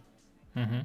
Basicamente é uma customização, pensando que cada profissional tem uma forma de ser mais produtivo de uma forma uhum. ligeiramente diferente, né? Para pensar faz bastante sentido. É, teve até ali uma, uma, parte que ele falou que, o, por exemplo, o dedão, né, para o espaço, Pode ser que seja uma coisa. Acho que eu estava até comentando com você, né, Raul? Qual que seria o termo certo? Eu peguei ali, tipo, bater muito forte, ou se não, só usar o dedinho para fazer algumas coisas. Então, eu achei bem interessante essa, essa pegada deles. Para quem está perguntando, ah, mas como é que vai ser? Tá? Vai ter um software para gerenciar, tal, para você configurar tudo bonitinho. E outras essas imagens aqui não são as versões finais, esses são os protótipos, né? Então é natural que seja meio feinho. É basicamente para testar o posicionamento e o software que eles Isso. vão fazer. Acho muito interessante esse lado que eles têm de fazer software com hardware aí, e criar soluções e tal. Eles realmente estão criando coisas para o mundo Linux e isso é bem legal. Eu fiquei pensando depois que eu vi essa matéria a respeito do posicionamento do, das teclas do meu teclado, porque eu gosto desse tipo de teclado de perfil mais, mais simples, né? mais pequeno. Uhum. Ó. Dá para ver aqui, ó. esse é o meu teclado. Tá? Acho que eu não consigo levantar ele totalmente mas é um AJS, é um Geek AJS, é modelo AK33 RGB. E ele tem basicamente o mesmo tamanho desse modelinho aí que a System 76 uhum. está trabalhando. Uh, e eu fiquei pensando que a forma com que eu digito, que eu trabalho, realmente, quando você aperta o Ctrl, por exemplo, eu costumo pressionar o Ctrl com o dedinho. E, e, tem que fazer um mini contorcionismo aqui para dar, dar uma dedada certo, né? Tava falando hoje, hoje de tarde com o Raul a respeito desse, desse negócio de configuração de teclas. Acho que você tem um teclado de perfil maior, né, Raul? E... Sim, é, o meu é. Deixa eu ver aqui está. Ah, o meu eu já mostrei várias vezes. É um daqueles antigão da Leadership. Eu vou mostrar é quase de longe porque tá. O meu tá feia a situação. Não, o meu é sem vergonha também. É desses da Logitech sem fio, dos mais baratinhos que tem. Antigo. Não tem nem mais a capinha. O ainda do... mais. Da mais pilha, meu é sem vergonha. O, o, meu é raiz. É branco. É, daquele, é daqueles combos que vem com mouse, sabe? Mas o mouse. Ai, meu sonho tem um desses da tem IBM um mesmo. Tem o um botão sabe? turbo. Nossa, é uma delícia digitar neles. Então, mas o, o, meu é desse maior e eu gosto assim bastante. E, de fato, só a, a barra de espaço, tipo, não precisava de tudo isso. Eu sempre tecla aqui, tipo, no mesmo espaço, tanto que fica até marca. Depois uhum. de um uhum. tempo vai desgastando. Poderia é ser menor. Que, agora eu entendi a posição deles lá do dedão. O, o, exatamente por causa disso. Você não precisa todo. Sim. Sim. Esse espaço Sim. todo aí. E o fato interessante do projeto é, deles é ali é para você poder você mesmo tirar as teclas e uhum. posicionar, tipo, como se fosse um, um Lego em forma de teclado. Você pode é. posicionar, é. ah, eu quero que o shift seja, sei lá, onde, onde você quiser. Você põe lá e daí com o software que eles vão fazer, você pode programar para aquela tecla ser o shift. Então você é. pode criar o teclado que você quiser, basicamente. Eu achei bem interessante a proposta. Sim. Confesso que eu tenho um pouco de medo disso, de um novo padrão de teclado, porque tipo, são muitos anos digitando assim, acostumado a digitar rápido dá aquela, aquela, aquele primeiro choque, né? De Sim. tipo, nossa, tá tudo posicionado diferente, mas talvez isso a longo prazo de fato ajude bastante em produtividade, ergonomia, tudo isso, né? Hum. É, e pelo que eu entendi, ele vai ser tipo um teclado mecânico também. E assim, como a gente tá acostumado com o QWERTY, né? Que é o teclado que a maioria usa, eu nem sabia que tinha um teclado francês, velho. Eu falei, ah, Acho que na matéria, acho que eu não. Acho que eu coloquei as, as três variantes mais usadas. Quem já, quem já tentou digitar no layout Devorak e acostumado com QWERTY chorou, provavelmente. Devorak, isso aí mesmo, viu? Nossa, muito estranho. É, não, nunca usei. Eu, assim, eu acho que nesse quesito vai ser é, coisas bem sutis de mudança de teclado. De teclado não, de, de tecla. Então, por exemplo. Tô um vendo que chip... o Ricardo tá escondendo o sanduíche. Tô, tô mesmo. já tá quase acabando. Mas é assim, a. Por exemplo, você tem um shift embaixo do, do, do enter que te atrapalha. Aí você muda a posição que para você ficar mais simples na cabeça e aí você fica mais até produtivo, entendeu? Então, eu acho que eles estão pensando nessa e também eles falaram que estão pensando como um hardware em Linux, vamos dizer assim, que é aquela coisa de você é, faça você mesmo, entendeu? Pelo menos o que eu entendi na matéria lá do blog deles. Tem muito disso, aliás, eles uhum. já comentaram algumas vezes sobre a forma com que eles levam todos os projetos de hardware deles, porque aquele Tilio que eu comentei antes que saiu na PC Gamer, ele, é. Eles têm no GitHub o, o hardware é aberto, o, o como você é. constrói é. o que eles fizeram com impressora 3D, o como você dobra as chapas de, de metal, como você prega as madeirinhas, assim, se quiser construir um você mesmo, você faz. Muito legal existem esses projetos assim abertos. É, é Francisco... Eu vejo, eu vejo pode, que eles... Perdão, pode falar. Pode falar. Eu vejo que eles são basicamente tipo a Apple do open source, né? Porque eles sempre querem fazer isso, isso. Do, de juntar o software com hardware, tipo, eles mesmos trabalharem nos dois, mas de maneira aberta. Sempre. Acho bem legal. Para quem quiser ajudar, mas sempre casando hardware e software Sim. na mão da mesma pessoa, né? Pop OS, inclusive, me fez usar o Gnome mais puro que eu já consegui usar na vida. Você é, é um guerreiro, viu? Porque eu não quem, consegui, velho. Quem me conhece sabe que isso é uma proeza. Mas foi uma mudança de, de forma de pensar. Acho que vai dar um vídeo legal quando eu contar esse tipo de coisa aí. É... Deixa eu ver aqui. O Francisco de Assis Lima Neto mandou um realzão no superchat. Obrigado aí, seu Francisco. Ou Chico, para os íntimos. Jorge Gabriel Azevedo mandou 2 euros, que vale muito mais do que dinheiro. Gil e equipa, boa noite, café de costume, abraço, abraço, Jorge, obrigado pela sua colaboração. A gente tá rico agora com esses euros na conta. Nossa, agora tá bom. E o Carlitos, ou Charlitos, mandou dois reais de superchat, não comentou nada, mas obrigado aí pela força. Obrigado por acreditar no nosso projeto, brother. Tamo junto. Aê, voltei. Pior que você nem tava na tela, pera, aparece aí. Aê, tamo de volta. Beleza. Tá de... fazer inveja pra tá de volta mesmo. Voltando aqui para nossas notícias, a Amazon lançou uma distro Linux nova. Vocês ficaram sabendo dessa?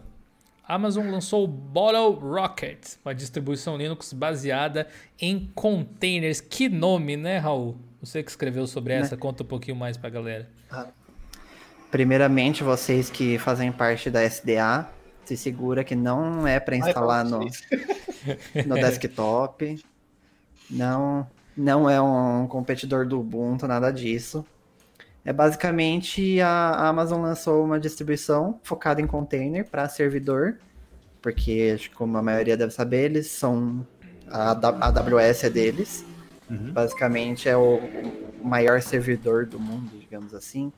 E, e, de todos os, os containers que estavam hospedados na AWS, 80% já dependiam de, de, de tecnologias deles o, o ECS, que é Elastic Container Service, uhum. e o EKS, Elastic Kubernetes Service. Não é usado nos serviços dele, dele, da, da até engrossou a voz, eita, da, da Amazon, por exemplo, Amazon Video, Twitch. Provavelmente, provavelmente. Porque eu lembro que eu escrevi uma matéria que eles estavam querendo ter a própria, o próprio sistema para todos os serviços. E agora não sei, não sei se é esse, esse daí. Ah, não. Provavelmente eles devem utilizar isso também. É... E é legal que, primeiro, eles estão nessa questão de, de containers. E é basicamente uma distribuição que eles enxugaram o máximo que eles podiam para, tipo, na, naquele sistema ter só o que de fato precisa para você né? conseguir né? rodar o, o serviço. E quanto menos pacotes tiver no sistema, são menos possibilidades de, de invadir o sistema, né? Então, uhum. você, você já torna o sistema mais seguro. É, eles vão suportar imagens Docker e outras imagens que sejam compa compatíveis com a iniciativa Open Container. Uhum. É nice. uma iniciativa aberta aí. E eles, eles vão usar um sistema de arquivos que é, é, apenas leitura, primeiro, e o SSH ele não é recomendado utilizar, tanto que se você for usar SSH, você tem que usar tipo um container separado de admin, que aí é usado para gerenciar, então ele é bem, tipo, ele é bem focado, assim em segurança, segurança, também. Esse lance aí é parecido com o Fedora Silverblue, né? Sim, sim. É. É, ele, é, ele é bem nesse tema, porque ele não vai ter atualização de pacote igual você faz o apt update. Dá um snapshot é, inteiro. É, ele, ele vai fazer uma atualização em imagens, igual o Fedora Silverblue faz mesmo, só que num ambiente eu, para servidor. Eu, eu, gostei da ideia do, do Kiss, uh, mas toda vez Rock que eu penso roll, Kiss, eu, Keep it simple, stupid, né? Mas toda vez que eu penso no conceito Kiss, eu imagino um slogan com alguém dando na cara de outra pessoa assim... Keep it simple, stupid. Pá, sabe? Eu já imagino o pessoal do Kiss fazendo isso. É, a gente tem aqui mais um superchat do Lucas Melo. Obrigado aí pelo um real, Lucas. Valeu pela força. Queria dizer que vocês até não fazem tanto isso, mas quando vocês mandam um superchat, vocês podem mandar uma pergunta ou fazer algum comentário. É uma forma bem legal de vocês participarem da live fazendo alguma questão, beleza? Então, agradeço aí o superchat, mas se quiserem escrever algo junto, não tem problema não, podem escrever. Não morde. Não morde, não. Para finalizar, a última notícia antes do Ubuntu 20.04, que eu acho importante, na verdade, é que a, gente, como, sei lá, pessoas que entendem um pouquinho mais de tecnologia do que o afegão médio, como diz o Ricardo, a gente possa ajudar as pessoas, sei lá, eu posso ajudar minha mãe, por exemplo, a não cair nesse tipo de golpe. Hum, verdade. Porque sabe como é que é, né? Tempos de crise, tem, tem sempre gente tentando tirar proveito das pessoas de menor conhecimento. E houve aí um caso relacionando a Anatel, que o Gedi até escreveu aqui, mandando mensagens desse tipo, ó. Para conscientizar o povo brasileiro a ficar em casa, nós decidimos liberar totalmente grátis 7 GB de internet. Vivo, claro e tal. Aí clicava e acabava fornecendo dados de cartão de crédito, esse tipo de coisa. E fizeram aqui toda uma telinha com o logo da Anatel, etc. Mensagens de texto, aqui é um exemplo de um SMS que mandaram. Enfim. Não, tá. o mais sacana é que agora tem até com o negócio do. Do, do benefício. Cadastro único, vai, né? É, do cadastro único que vai ser lá pro. Eu recebi, inclusive. Benefício. Meu, é muita sacanagem, velho. Então avisem uh, o afegão médio. Aí, ó, se o pessoal do, do Pânico tiver vendo a gente aí, não, não vai estar, né? Lógico. Mas é, o afegão médio não sabe dessas orientações. Então, é, sempre procura, por exemplo, no G1, Folha, Estadão. Nunca confie nessas correntes de WhatsApp sem um link confiável. Eu não lembro se eu fiz isso no meu canal, mas provavelmente eu fiz lá de como não cair em golpe. Né? Então é muito, muito importante. Né? Mesmo assim, se você tomar todos os cuidados, é capaz de ainda você tomar um golpe. Então, nesse tempo de crise, que o Gil falou, muita atenção, galera, muita mesmo. Gente, o governo não manda corrente de WhatsApp, não confia, tipo, no... Ah, tá no WhatsApp, se você. Vamos lá, não manda corrente você... em momento é. nenhum para começar, né? É. é. é. Começa por, por, aí, né? Muito menos no WhatsApp. É, é eu é mesmo, por pesquisa, exemplo. pesquisa, procura fonte confiável. É. Se tá com dúvida, ah, é a Folha ou Estadão, qualquer um, vá direto no, no site do governo. Lá eles têm o blog. Então, ah, como é que é meu cadastro único?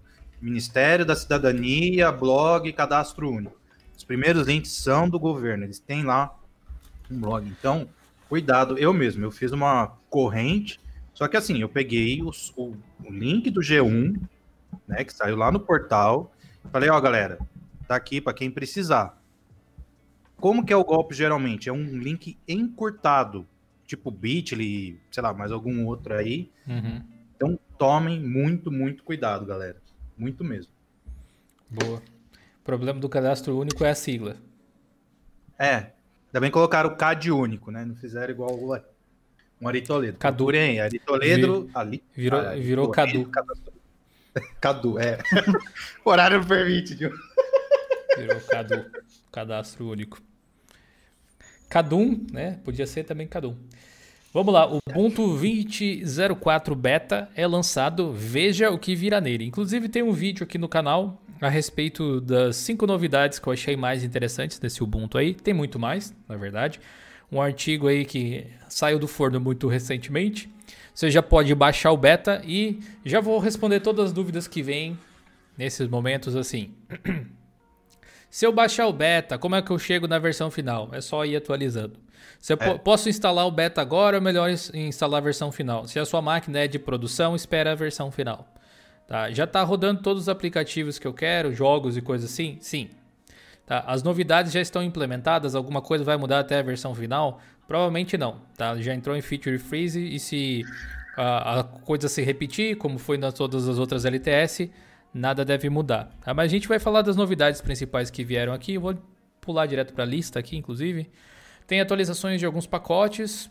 É aquela coisa básica de Firefox novo, Thunderbird novo, LibreOffice novo, Python Faz versão atualizada. Todo aquele esquema, né? Tudo isso no, no repositório. Mas também tem alguns detalhes aí que estão um pouco diferentes, que você pode conferir no vídeo lá que a gente fez. É, que são, por exemplo, o visual diferente lá para você configurar a aparência com o modo Dark. Você tem drivers atualizados da NVIDIA direto na ISO. Você tem drivers da AMD direto na ISO. Você tem também é, suporte a ZFS melhorado para fazer snapshots. É um Ubuntu de fato bem interessante. É capaz de ser Acho até que não é um, um erro afirmar isso. Melhor Ubuntu dos últimos 4, 5 anos, talvez. Algum de vocês já chegou a testar? Pode ir, Raul. Por 5 minutos. Eu baixei só, mas por fim nem cheguei a testar propriamente dito, então não, não, não tenho muito o que declarar sobre o 2004 ainda. Ainda vou testar, mas provavelmente é só depois que sair a versão final mesmo. Saquei, saquei. Ah. Eu, Bom, de, eu, eu decidi eu... esperar. É, é. A falta o anel esperar. é, então, eu instalei no meu notebook, é de teste mesmo, para fazer a zoeira toda e tal. E eu fiz uma coisa bem hard. Coloquei Dual Boot com Windows 10. Tá? Sou perigoso.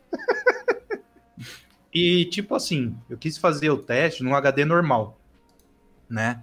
Para ver como que se sai esses, os, sistemas, os sistemas novos não em SSD? Porque SSD praticamente distro Linux e Windows tem quase a mesma performance de, de boot e tal. Uhum. E assim, o, falaram, se não me engano, que o 20.10 ia ser para máquinas antigas, né?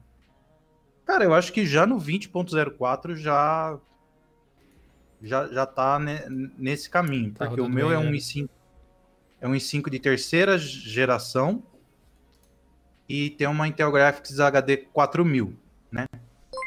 E assim, antes travava muito, tanto o Windows quanto Linux era uma coisa bem complicada, tanto que eu tive que deixar 12 GB na máquina para conseguir funcionar. Aí eu fiz os testes, tipo 4 GB, 8 GB e 12 GB.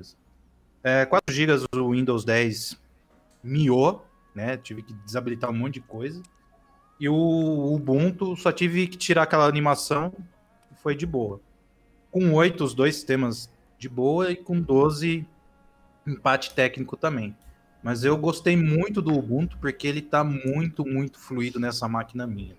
Né? A, a antiguinha. E, cara, eu nunca tinha visto um Gnome tão leve e tão responsivo, cara. É, é coisa de, de outro mundo que eu, que eu, que eu vi ali. Realmente melhorou parece bastante. Que, parece que fizeram um, um trabalho fenomenal ali, entendeu? De, de polimento tal, parece corrigir toda aquela, aquela coisa que a gente vinha falando, né? De, de ah, o Gnome trava aqui, ali, não tá fluido, não sei o que tem, tal, tal, tal, e conseguiram arrumar isso. Cara, tá muito gostosinho usar o Gnome, principalmente no Ubuntu, né? E, cara, eu acho que vai ser a. Acho que, de novo, acho que a Canonical vai ser a, o carro-chefe de Linux nos, des, nos desktops a, nessa década aqui que a gente vai ter, a partir de 2020. Eu, é. acho que... eu, eu apostaria bastante neles agora. Acho que eles nunca deixaram de ser, na real, né? Se for ver. É que, tipo, ah. perdeu aquela aquele foro, né? É, aquele... mas, ah. mas isso foi dentro da comunidade Linux, de algumas pessoas, assim, tipo, que começaram a buscar alternativas e tal. Só que fora disso, no, no mundo que é para valer, tipo, onde você vende o produto, eles sempre foram líderes nesse aspecto, então... Ah, é. não, sim. É, mas, é, mas eu... legal ver ele se importando com o desktop de novo, porque teve um... Assim, para mim, pelo menos, acho que o Ricardo deve concordar, mas do 1604 até o 2004 agora, que são os exatos últimos quatro anos. Tudo isso foi já, um, Foi um Ubuntu muito desfigurado, né? Do que a gente Putz, lembrava e tal. Até eu tava vendo as lives do... Lives não, vídeos do Alan Pope. Agora ele tem canal no YouTube, ele começou a fazer vídeos e tal. Ele tá fazendo alguns vídeos super basicões, assim, basicões sobre o Ubuntu.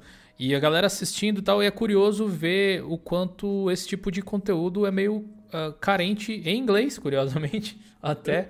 Né? A gente conseguiu cobrir ao longo dos últimos anos aí muito, muito conteúdo que vocês têm acesso em português que não tem em inglês. Uh, inverteu né, a bola de neve. E uma das coisas que uh, eles estão fazendo lá no, no canal, o Alan Pop estava fazendo lá no canal, era contar exatamente sobre como o Ubuntu estava sendo construído e que ele achava também que era a melhor versão dos últimos anos, que tirando a 20.04, a melhor versão para ele tinha sido a 14.04 LTS, que é um cara que trabalha na Canonical. Pra você ver então, né? Cara, pior que eu concordo com ele, velho. Acho que foi ali é. que começou o Unity ou antes? Eu não, não o Unity começou no 11.04 ainda. Só que era bem diferente. No 1404 ele estava maduro, já ele, tipo, já sabia é. exatamente o que ia ser, assim. E era a época do Ubuntu Phone também, esse tipo de coisa. Nossa, é, o 14 ali para que eu bem me lembro, tava uma delicinha de usar, cara, aquele global, uh, menu global deles estava uma coisa de louco, velho. Sempre Nossa, achei eu... isso legal, mas confesso que eu não sinto mais falta. Usei no Mac é, um tempo depois. Né? Usei no Mac um tempo depois o menu global que lá tem. Uhum. E é legal, mas também não é tipo o fim do mundo, você não tem. É, é, tem não... formas diferentes de fazer a mesma coisa, né? Sim. Eu sempre achei meio, tipo, legal, mas desnecessário, no caso. É. E, e, vocês estão com expectativa meio alta para esse Ubuntu aí, em relação a, a querer já tipo, botar para funcionar? Vai colocar em todas as máquinas? Ou vai, sei lá, fazer um dual boot? Porque no meu caso, eu tô planejando manter a instalação que eu tenho agora. Eu tô no dual boot com o Pop OS 19.10 e o 20.04, beta, no caso.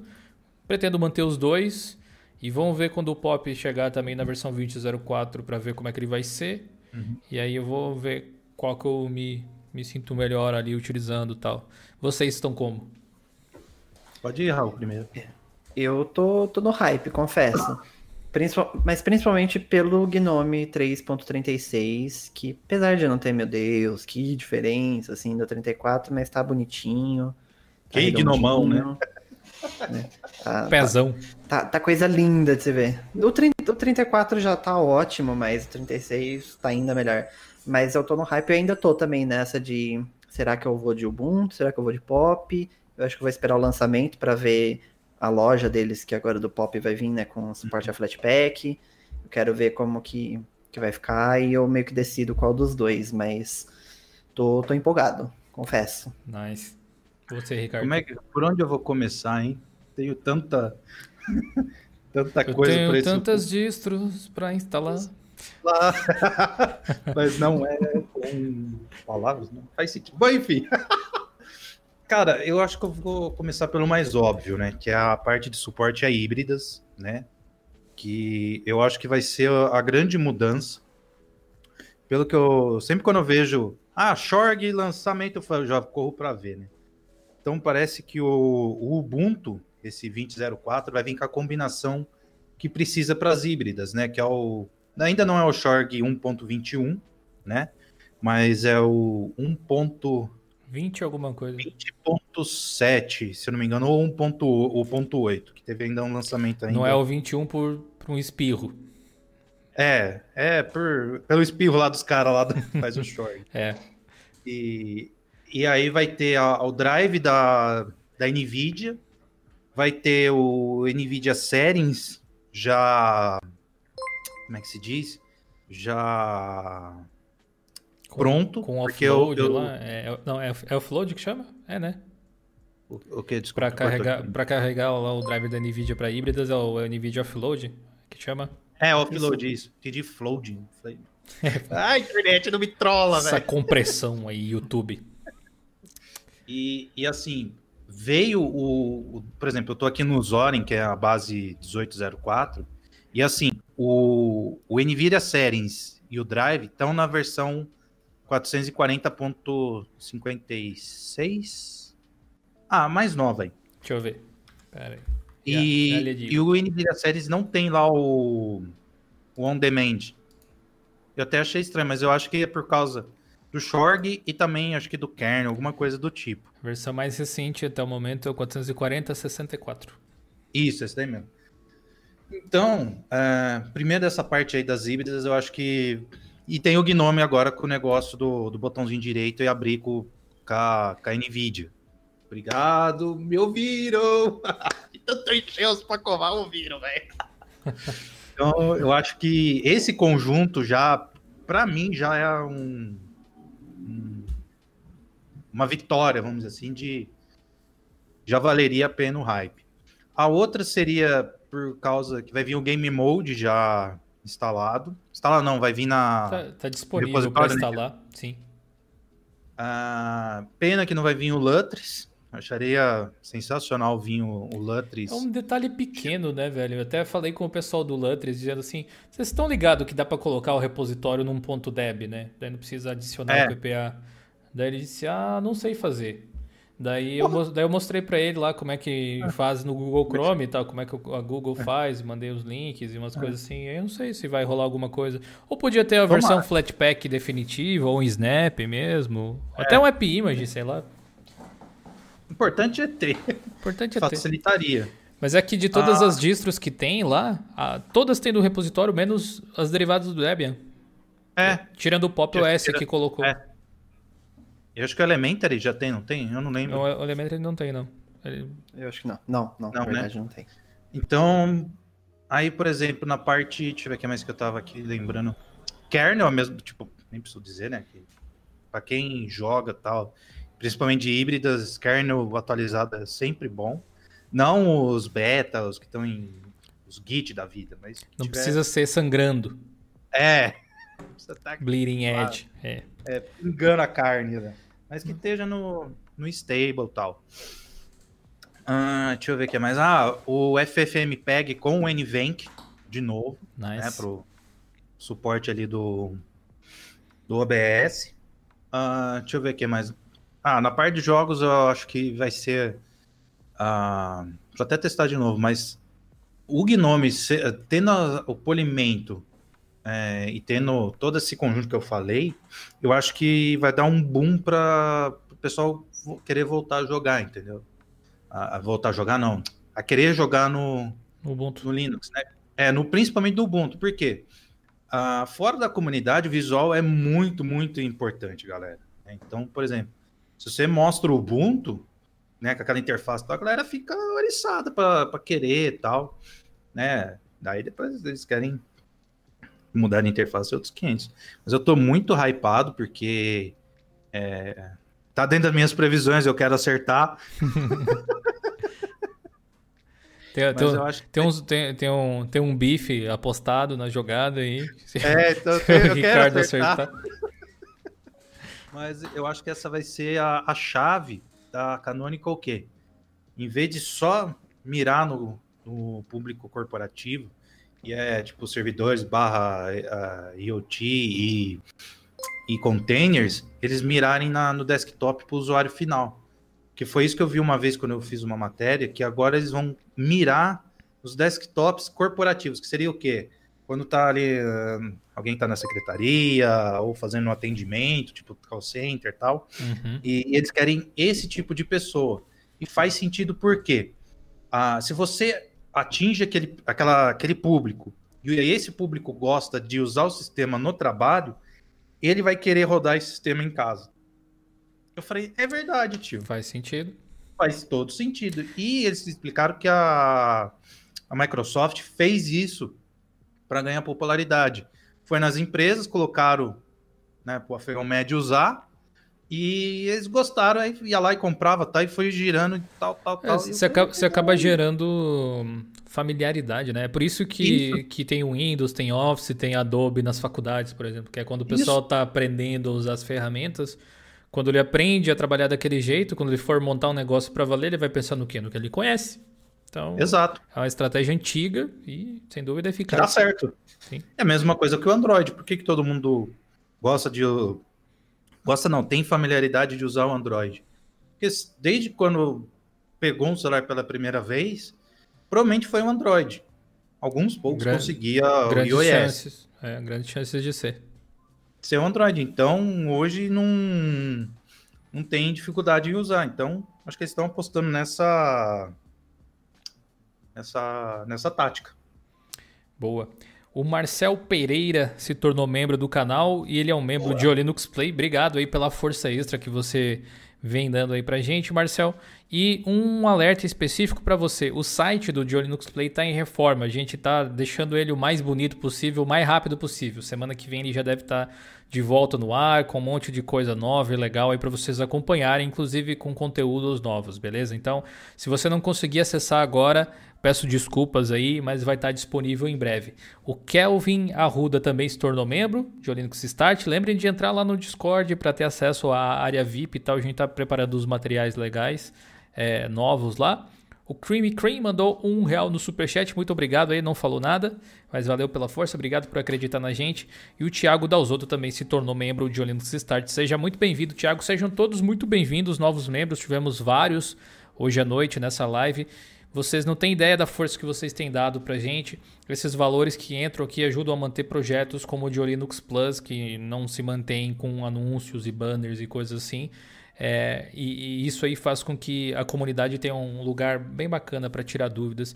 E claro, ajuda a pagar até mesmo o salário dos nossos colegas, do meu, Ricardo, do Raul. Então, valeu realmente pela força. A gente continua produzindo conteúdo por causa desse, desse incentivo de vocês. Professor Evandro, como eu entro no Discord? Primeiro, entra no Discord, pode ser pelo navegador, pode baixar o aplicativo, pode ser pelo celular.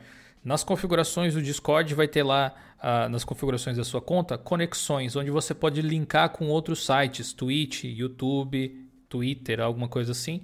E a Steam, Spotify e tal, que é para mostrar algumas coisas no perfil.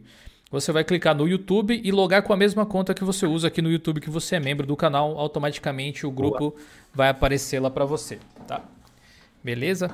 É, respondendo, vou fazer um, acho que um, um final aqui de Diocast, um final de live, um final de Friday Show, respondendo algumas dúvidas do pessoal e do chat, né? A gente pode selecionar. Vocês podem mandar pode. dúvidas aí, galera. Só Fiquem à vontade. Mandar não, manda. Olha, o Tiagão já se tornou membro do canal também. Obrigado aí pela força. Tiago, seja muito bem-vindo, brother. É nóis. Nóis. Uh, ah, vou colocar o link do servidor no Discord. Ou o seguinte, acessem a Twitch e coloquem ponto de exclamação Discord no chat. Boa. Aqui, ó. Acessa aí no chat, coloca ponto de exclamação Discord que o bot traz lá para você. Não tem bot aqui no YouTube configurado. lá tem. É, e aproveita e já segue o canal lá também, que a gente faz lives de joguinhos toda semana. E uma vez por semana, uma vez a cada 15 dias, a gente faz uma live de bate-papo por lá também, falando sobre alguns assuntos bem legais. Ontem a gente falou a respeito do vício sobre jogos. Quem perdeu vai estar disponível no Diolinux Play para membros e também vai estar disponível no Diocast. Então, se você quiser ouvir, show de bola. O Enio Santana mandou cincão no superchat, disse um café e um RJ45. Caramba. Hashtag vem 2004 SDA. Valeu ele aí pela força. Falando nisso, eu comprei 20 essa semana, 20 RJ45. Caramba, Diego. Valeu. Ajudou a pagar eles aí, ó. Na, na falta de um. Pô. Eu comprei um alicate de crimpar. O pessoal que segue no Instagram deve ter visto. Eu comprei um alicate de crimpar cabo porque eu queria fazer cabear o PlayStation para poder fazer live de uma forma mais estável e utilizar um software que chama Chiaki, que é tipo um remote play para Linux. E agora, graças a esse cabeamento aí, funcionou, né? Só que eu comprei vários porque fazia tempo que eu não crimpava cabo e aí eu pensei assim, eu vou errar. E não, deu, não deu outra. Minha primeira crimpada foi errado, mas a segunda deu certo. Aí eu postei no, no Instagram lá se o pessoal queria que a gente fizesse um vídeo, algum conteúdo mostrando como crimpa cabo de rede e tal. É um conhecimento que eu aprendi no meu curso técnico, você acredita? Nunca mais esqueci. Esqueci a ordem dos fios, mas isso a internet me ajudou a lembrar. eu, eu deixei um, uma pontinha para eu usar como. Referência, é? Como referência. Eu falei, ah, não. Legal. Tentar de tudo não dá, velho.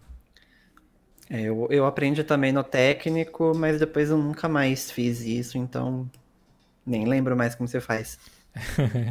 é o, é. o IA Tagan Paz. Vai ter podcast do John Linux no canal do Telegram. O podcast ele é distribuído em várias plataformas diferentes. Deixa eu pegar o link aqui. Tem que, tem que colocar um bot aqui no YouTube também. Acho que o do Stream Elements funciona aqui também, se eu não me engano. Funciona. Ó, galera, quem quiser acompanhar o podcast, acesse aí, por favor. Acesse esse link aí, diolinux.com.br barra Geocast.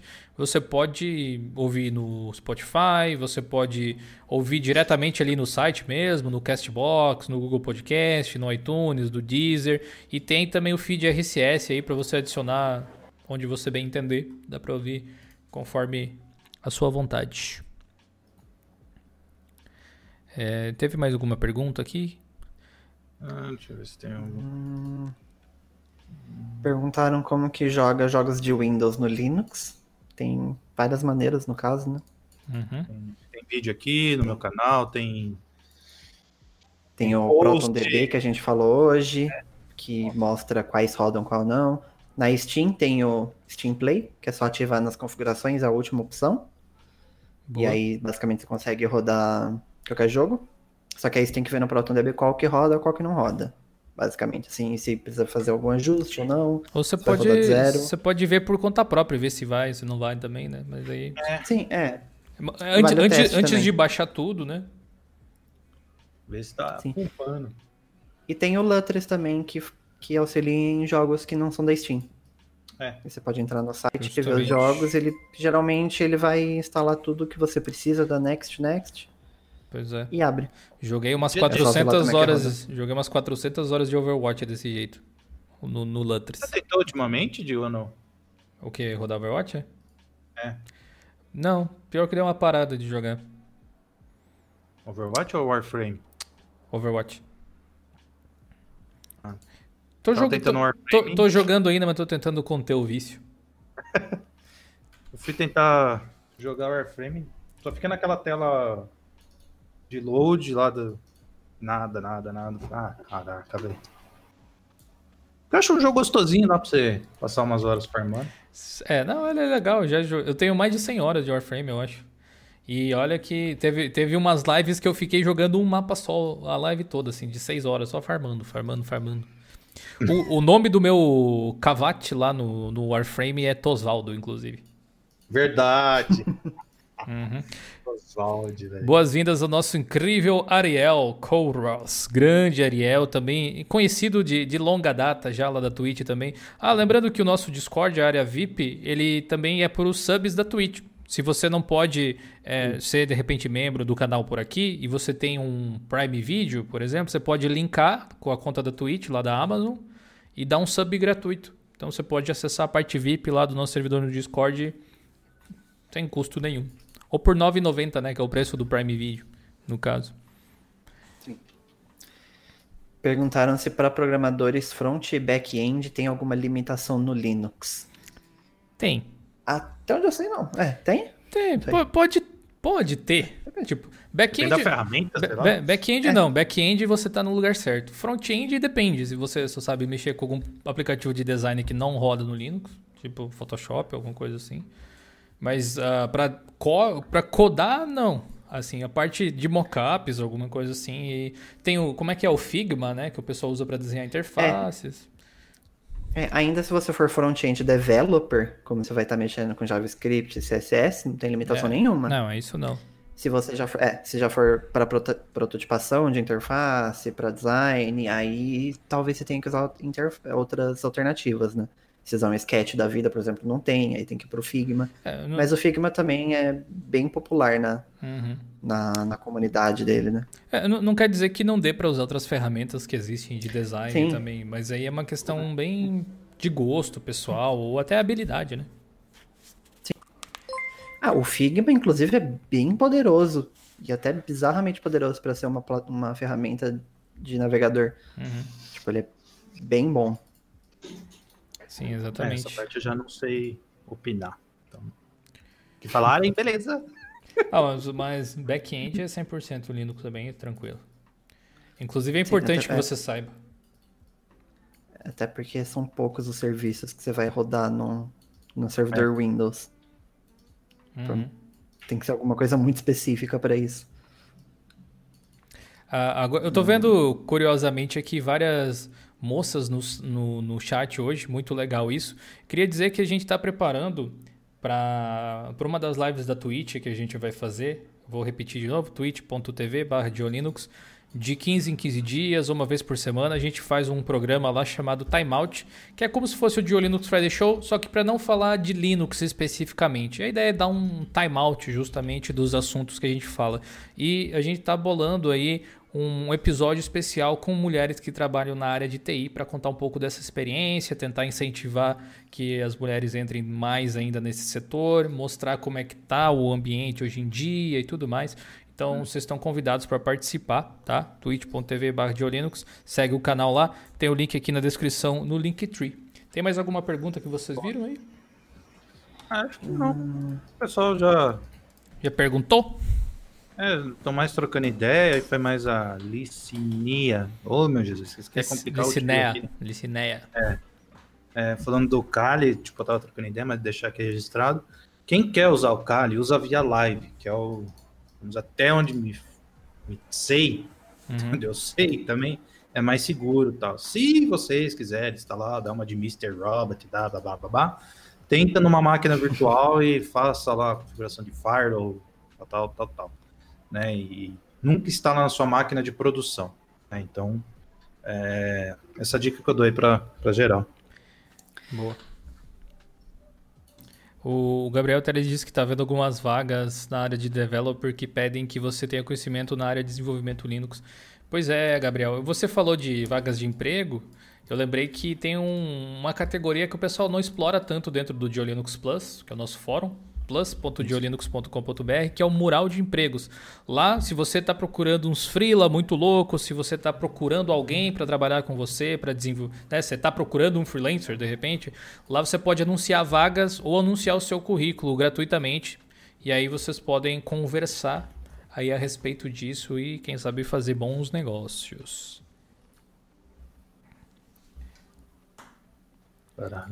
O The Dino Page disse que. E aí, Dio, eu acompanho o canal desde o início, há muitos anos, muitos anos. Recentemente estou aproveitando a quarentena para aprender a programar. E o novo Ubuntu vai me fazer voltar a usar Linux. Olha aí, ó. Ubuntu trazendo as pessoas de volta. Boa, Raul, é esse link mesmo aí, pessoal. Do, da parte de jobs. Boa. Tudo risado uma resposta do Raul. Eu... eu sei exatamente do que você tá rindo. Eu acho que eu ouvi também. Melhor, melhor deixar vamos, em off. Vamos reservar, é vamos, vamos reservar essa para quem vê ao vivo, que é a live só. É, a função de gerenciar placas de vídeo no Gnome está funcionando direito no Ubuntu 19.20? 19.20? Eita. 19.20, meu Deus. É, gerenciar placas de vídeo, como será, Emerson? Não sei exatamente o que você está falando, tipo aquele negócio Explique de. Melhor. Se for aquele on demand para placas de Nvidia, tá melhor, mas no 2004, não no 1910. É. O 1920 não existe.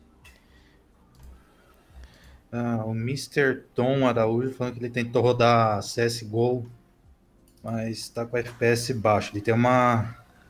Tem o Graphics 620. Cara, eu testei aqui na minha. acho que eu devo ter a 1520 ou 620.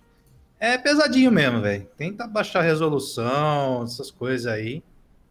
Se não, tenta o CS 1.6. não, é, re reduz o gráfico, acho que essa é a forma, é. e tenta usar a versão mais recente do drive de vídeo, mas se o hardware não for muito forte, tipo, não, dá, muito... não dá pra fazer muito. Você pode usar uma interface mais leve para ver se tá é. alguma diferença e tal. Charlitos disse que, que inclusive foi um dos que mandou superchat antes, disse que sempre fica desanimado com tecnologia no trabalho. E o canal aqui ajuda ele se motivar novamente. Valeu. Valeu você, Charlitos. Obrigado pela audiência, obrigado aí pela participação, obrigado pela força também. Eu espero que o conteúdo que a gente faça realmente seja essa troca de experiências e tal. Eu fiz nessa semana um vídeo, fiz dois vídeos, na verdade, meio que focados nisso nessa época onde todo mundo está tendo que ficar em casa a maior parte do tempo uhum. e tal, é, com dicas para você conseguir criar um workflow ou criar uh, um ambiente de trabalho poderoso. Ensinei vocês a criarem um Google Docs, entre aspas, num servidor próprio, utilizando Docker, Ubuntu Server e tal. Tem aí no canal, se vocês ainda não viram, vocês podem ver. E recentemente também eu fiz um vídeo com cinco soluções tecnológicas com o apoio do pessoal do PagSeguro. E aquela maquininha ela é muito legal. Ela já facilitou a minha vida diversas vezes. Então, se vocês puderem dar uma olhada lá também, vai ajudar com certeza. Tem várias áreas do desenvolvimento empresarial e tal que podem melhorar bastante quando você coloca a tecnologia de uma forma inteligente para lá. Uhum. Eu achei duas perguntas aqui, bem legais. É, uma do Alisson é o que significa front-end e back-end? Ah, eu ia deixar para você mesmo. Eu... Posso responder? É, basicamente, o front-end é a parte visual do, do site. É tudo que está ali direto com o usuário, que é a organização da interface, a parte do HTML, CSS, JavaScript, que tudo que vai interagir com o usuário. O back-end é a parte de por trás dos panos, digamos assim, que é ali é o, direto com o servidor, a questão do, do sistema que está rodando por trás, do banco de dados, todas essas partes que não está diretamente com, com o usuário. Tudo que você não é pode xingar porque não funciona. É. Sim, é. Aquele que você não vê para xingar, você é, é o... o... Gabriel Teles é perguntou se a gente tá hypado pro Valorant. Pra falar a verdade, não, porque ele tem. Ele, ele, tem um. Ele é meio que um hero shooter, mas não é igual ao Overwatch, ele é mais CS-like com lasers. CS é, with então, lasers. É. Então eu não gosto muito da, da forma de jogo do CS, assim, eu não me divirto tanto hoje em dia, assim, pelo menos no CS clássico. É, a forma de jogar clássica de armar bombas, essas paradas assim, eu não. Eu, eu acho legal, mas eu não consigo me divertir muito. Posso mudar de opinião no futuro. Já joguei muito CS, mas hoje em dia não me apetece muito mais. Então, muito pouco hypado. Talvez mude, né? Mas muito pouco hypado. É, é da, da Riot esse daí? Isso. É. é ele tem ah, muito cara tá. de CS pro meu gosto. É, se ele fosse mais Overwatch do que CS, eu ficava um pouco mais hypado. Me dava mais ao luxo. É, então, eu tô meio a meio, porque assim, com, a... esse 2004, quero ver se eu sossego algum sistema, né? Por causa dessa bendita híbrida, velho. Hum. E eu quero. Uma das coisas, eu quero tentar colocar em dual boot o Windows 10 e o, e o Linux e ver alguns jogos, por exemplo, que eu quero ver como é que é que a pessoa fala tanto, ah, Fortnite, ah, esse Violet e tal. Uhum. Porque esse daí vai ser um dos, por exemplo, uma das baixas muito grande no Linux, que vai ser o os produtos da Riot, que vai ter aquele anti-cheat mais o hard. de kernel lá, é. É, de kernel. Isso vai quebrar muito o, line. o LOLzinho. Vai quebrar muito o LOLzinho no, no Linux. Isso daí foi o Esdras que me Vamos tudo jogar Dota. É, também concordo. A gente não joga LOL, não. Não joga LOL, não. Então, é, eu queria ter esses dois sistemas para ver a. Sabe, essas novidades. E, e, assim, eu vi, eu achei legal o jogo, mas não fiquei, nossa, eu quero jogar. Sim. Tá Beleza. Beleza. Boa, boa. O Lavrudinho diz que xinga sempre essa parte de back-end aí. Veja, se você tiver do lado do servidor, você pode, pode chutar também. Ah, mas é que o Lavrudinho é hacker, né? Lavrudinho é hacker, ele colore todo e... o i3 dele. É, ele é aquele cara que você vê do, do Linux só no, no, terminal lá hackeando tudo e subindo um monte de letrinha. Com o capuz assim, cobrindo os olhos. É. Ah, tá. A única, a única diferença é que o dele tem a latinha de cerveja do lado. Tem uma coisa que é bom pontuar aqui. O Lavrudinho criou um tópico dentro do fórum que é responsável por a gente ter que fazer upgrade a cada seis meses, mais ou menos. Uhum. Agora estabilizou, mas ele criou um tópico de customização que tem, tipo, ah, tá. não sei quantas mil visualizações e tem um monte de imagem, velho. E tinha lotado o servidor. Daí a gente fez um upgrade e ficou de boa, mas graças ao Lavrudinho. Por isso que ele é membro, inclusive, para ajudar a pagar esse prejuízo aí. Ele deu.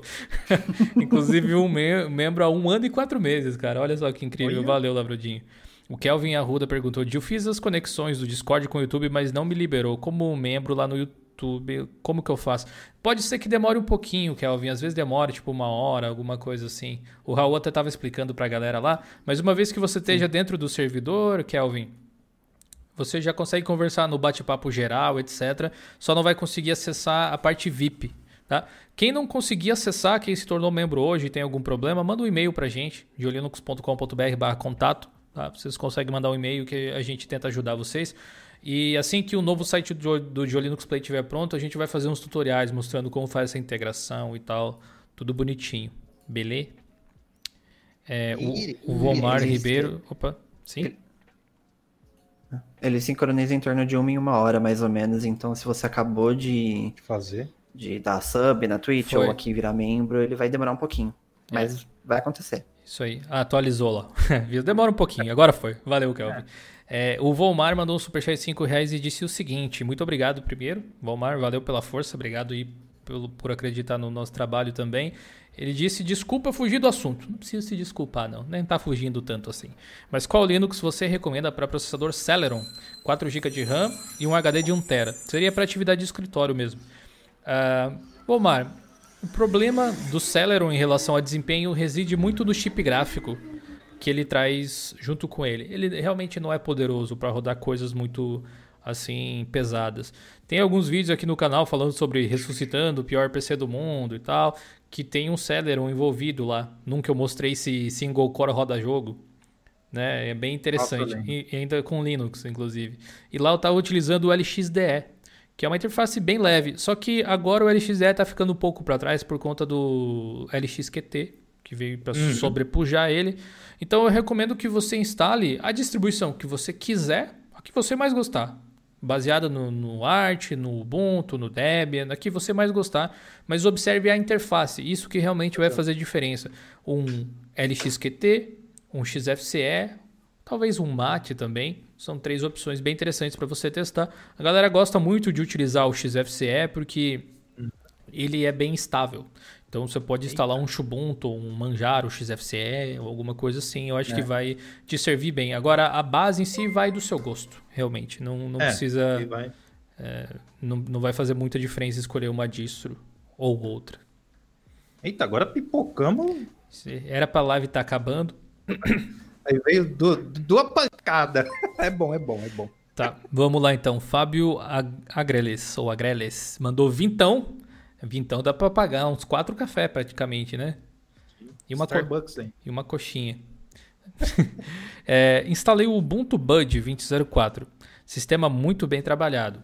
Comparado Concordo. aos solos que eu estava usando, elevaram o Bud Desktop a outro nível. Uso Linux, idas e voltas, desde o saudoso Curumim. Parabéns pelo trabalho. Nossa. Valeu aí, Fábio. Obrigado pela contribuição grande e generosa que você fez. Eu realmente acho Obrigado. que o pessoal do Ubuntu Bud deu uns passos bem certeiros. Uma coisa legal que eles fizeram, comparado com os solos, tem review recente da versão 4.1 dos solos aqui no canal, se vocês não viram ainda, é que eles usam ainda o Nautilus 3.26 porque assim dá para habilitar a área de trabalho. E eles vão ter que bolar alguma coisa, pelo que eu vi até tá nos planos já para poder habilitar a área de alguma forma. E o pessoal do Ubuntu Bud fez um negócio muito inteligente, na minha opinião, que é trocar o Nautilus pelo Nemo, porque não é Gnome no fim das contas, é o Bud. É. Eles trocaram o Nautilus pelo Nemo, agora tem desktop. E você tem um gerenciador de arquivos bem legal também. Entre outras coisas, é. né? É. Eu, eu tava muito, acho que até o Gil e o Raul até sabem.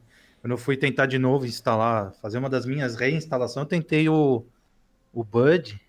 É, eu lembro o que que tava pegando. Ah, não tava inicializando o, Lutz lá, jogo. Tava, tava dando um puta BO e também tava o DaVinci Resolve num, não subia por, nem por reza brava. Falei, meu Jesus, tá, me socorre.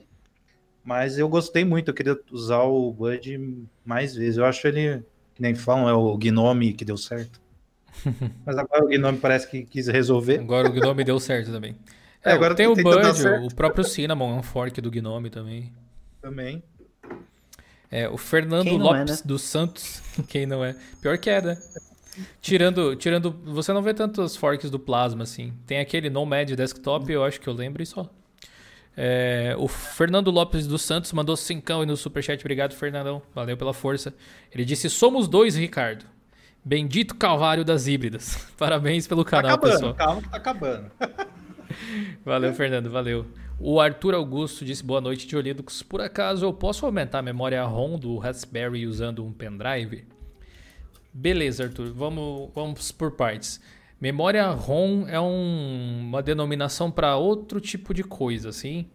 E eu não entendi se você quer aumentar a memória de armazenamento do Raspberry. Se for isso, o ROM até faz, de certa forma, algum sentido.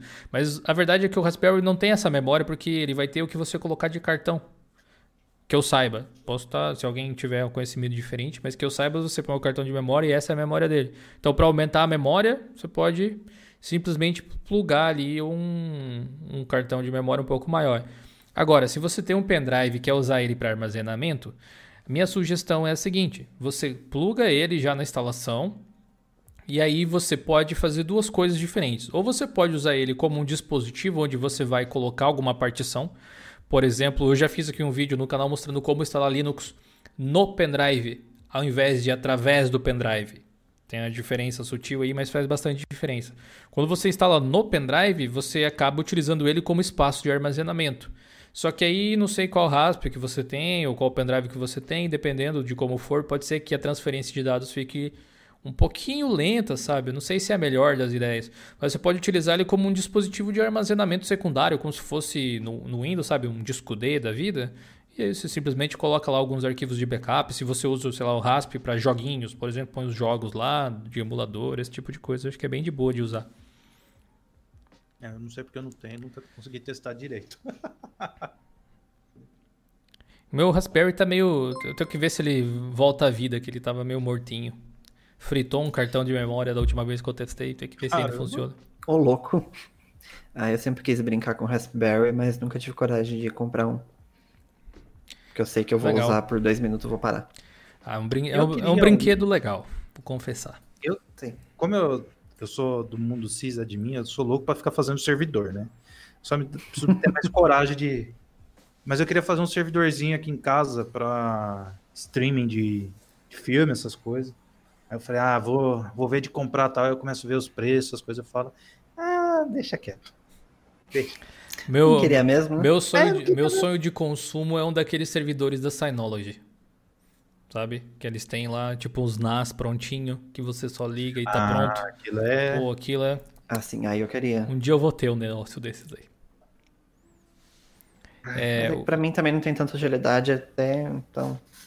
Pra... Eu aqui, eu tenho, eu tenho, eu já tenho um gabinete, na verdade eu tenho dois, e eu tenho um i7 ou i5, eu não sei, um, um amigo meu, eu falo, ah, tenta consertar aí e tal. Até quem tá vendo, não sei se dá para ver. Ai. Travou a câmera, eu acho aí. Ah, aqui. Tá aqui. Tá aqui. É. Tá na.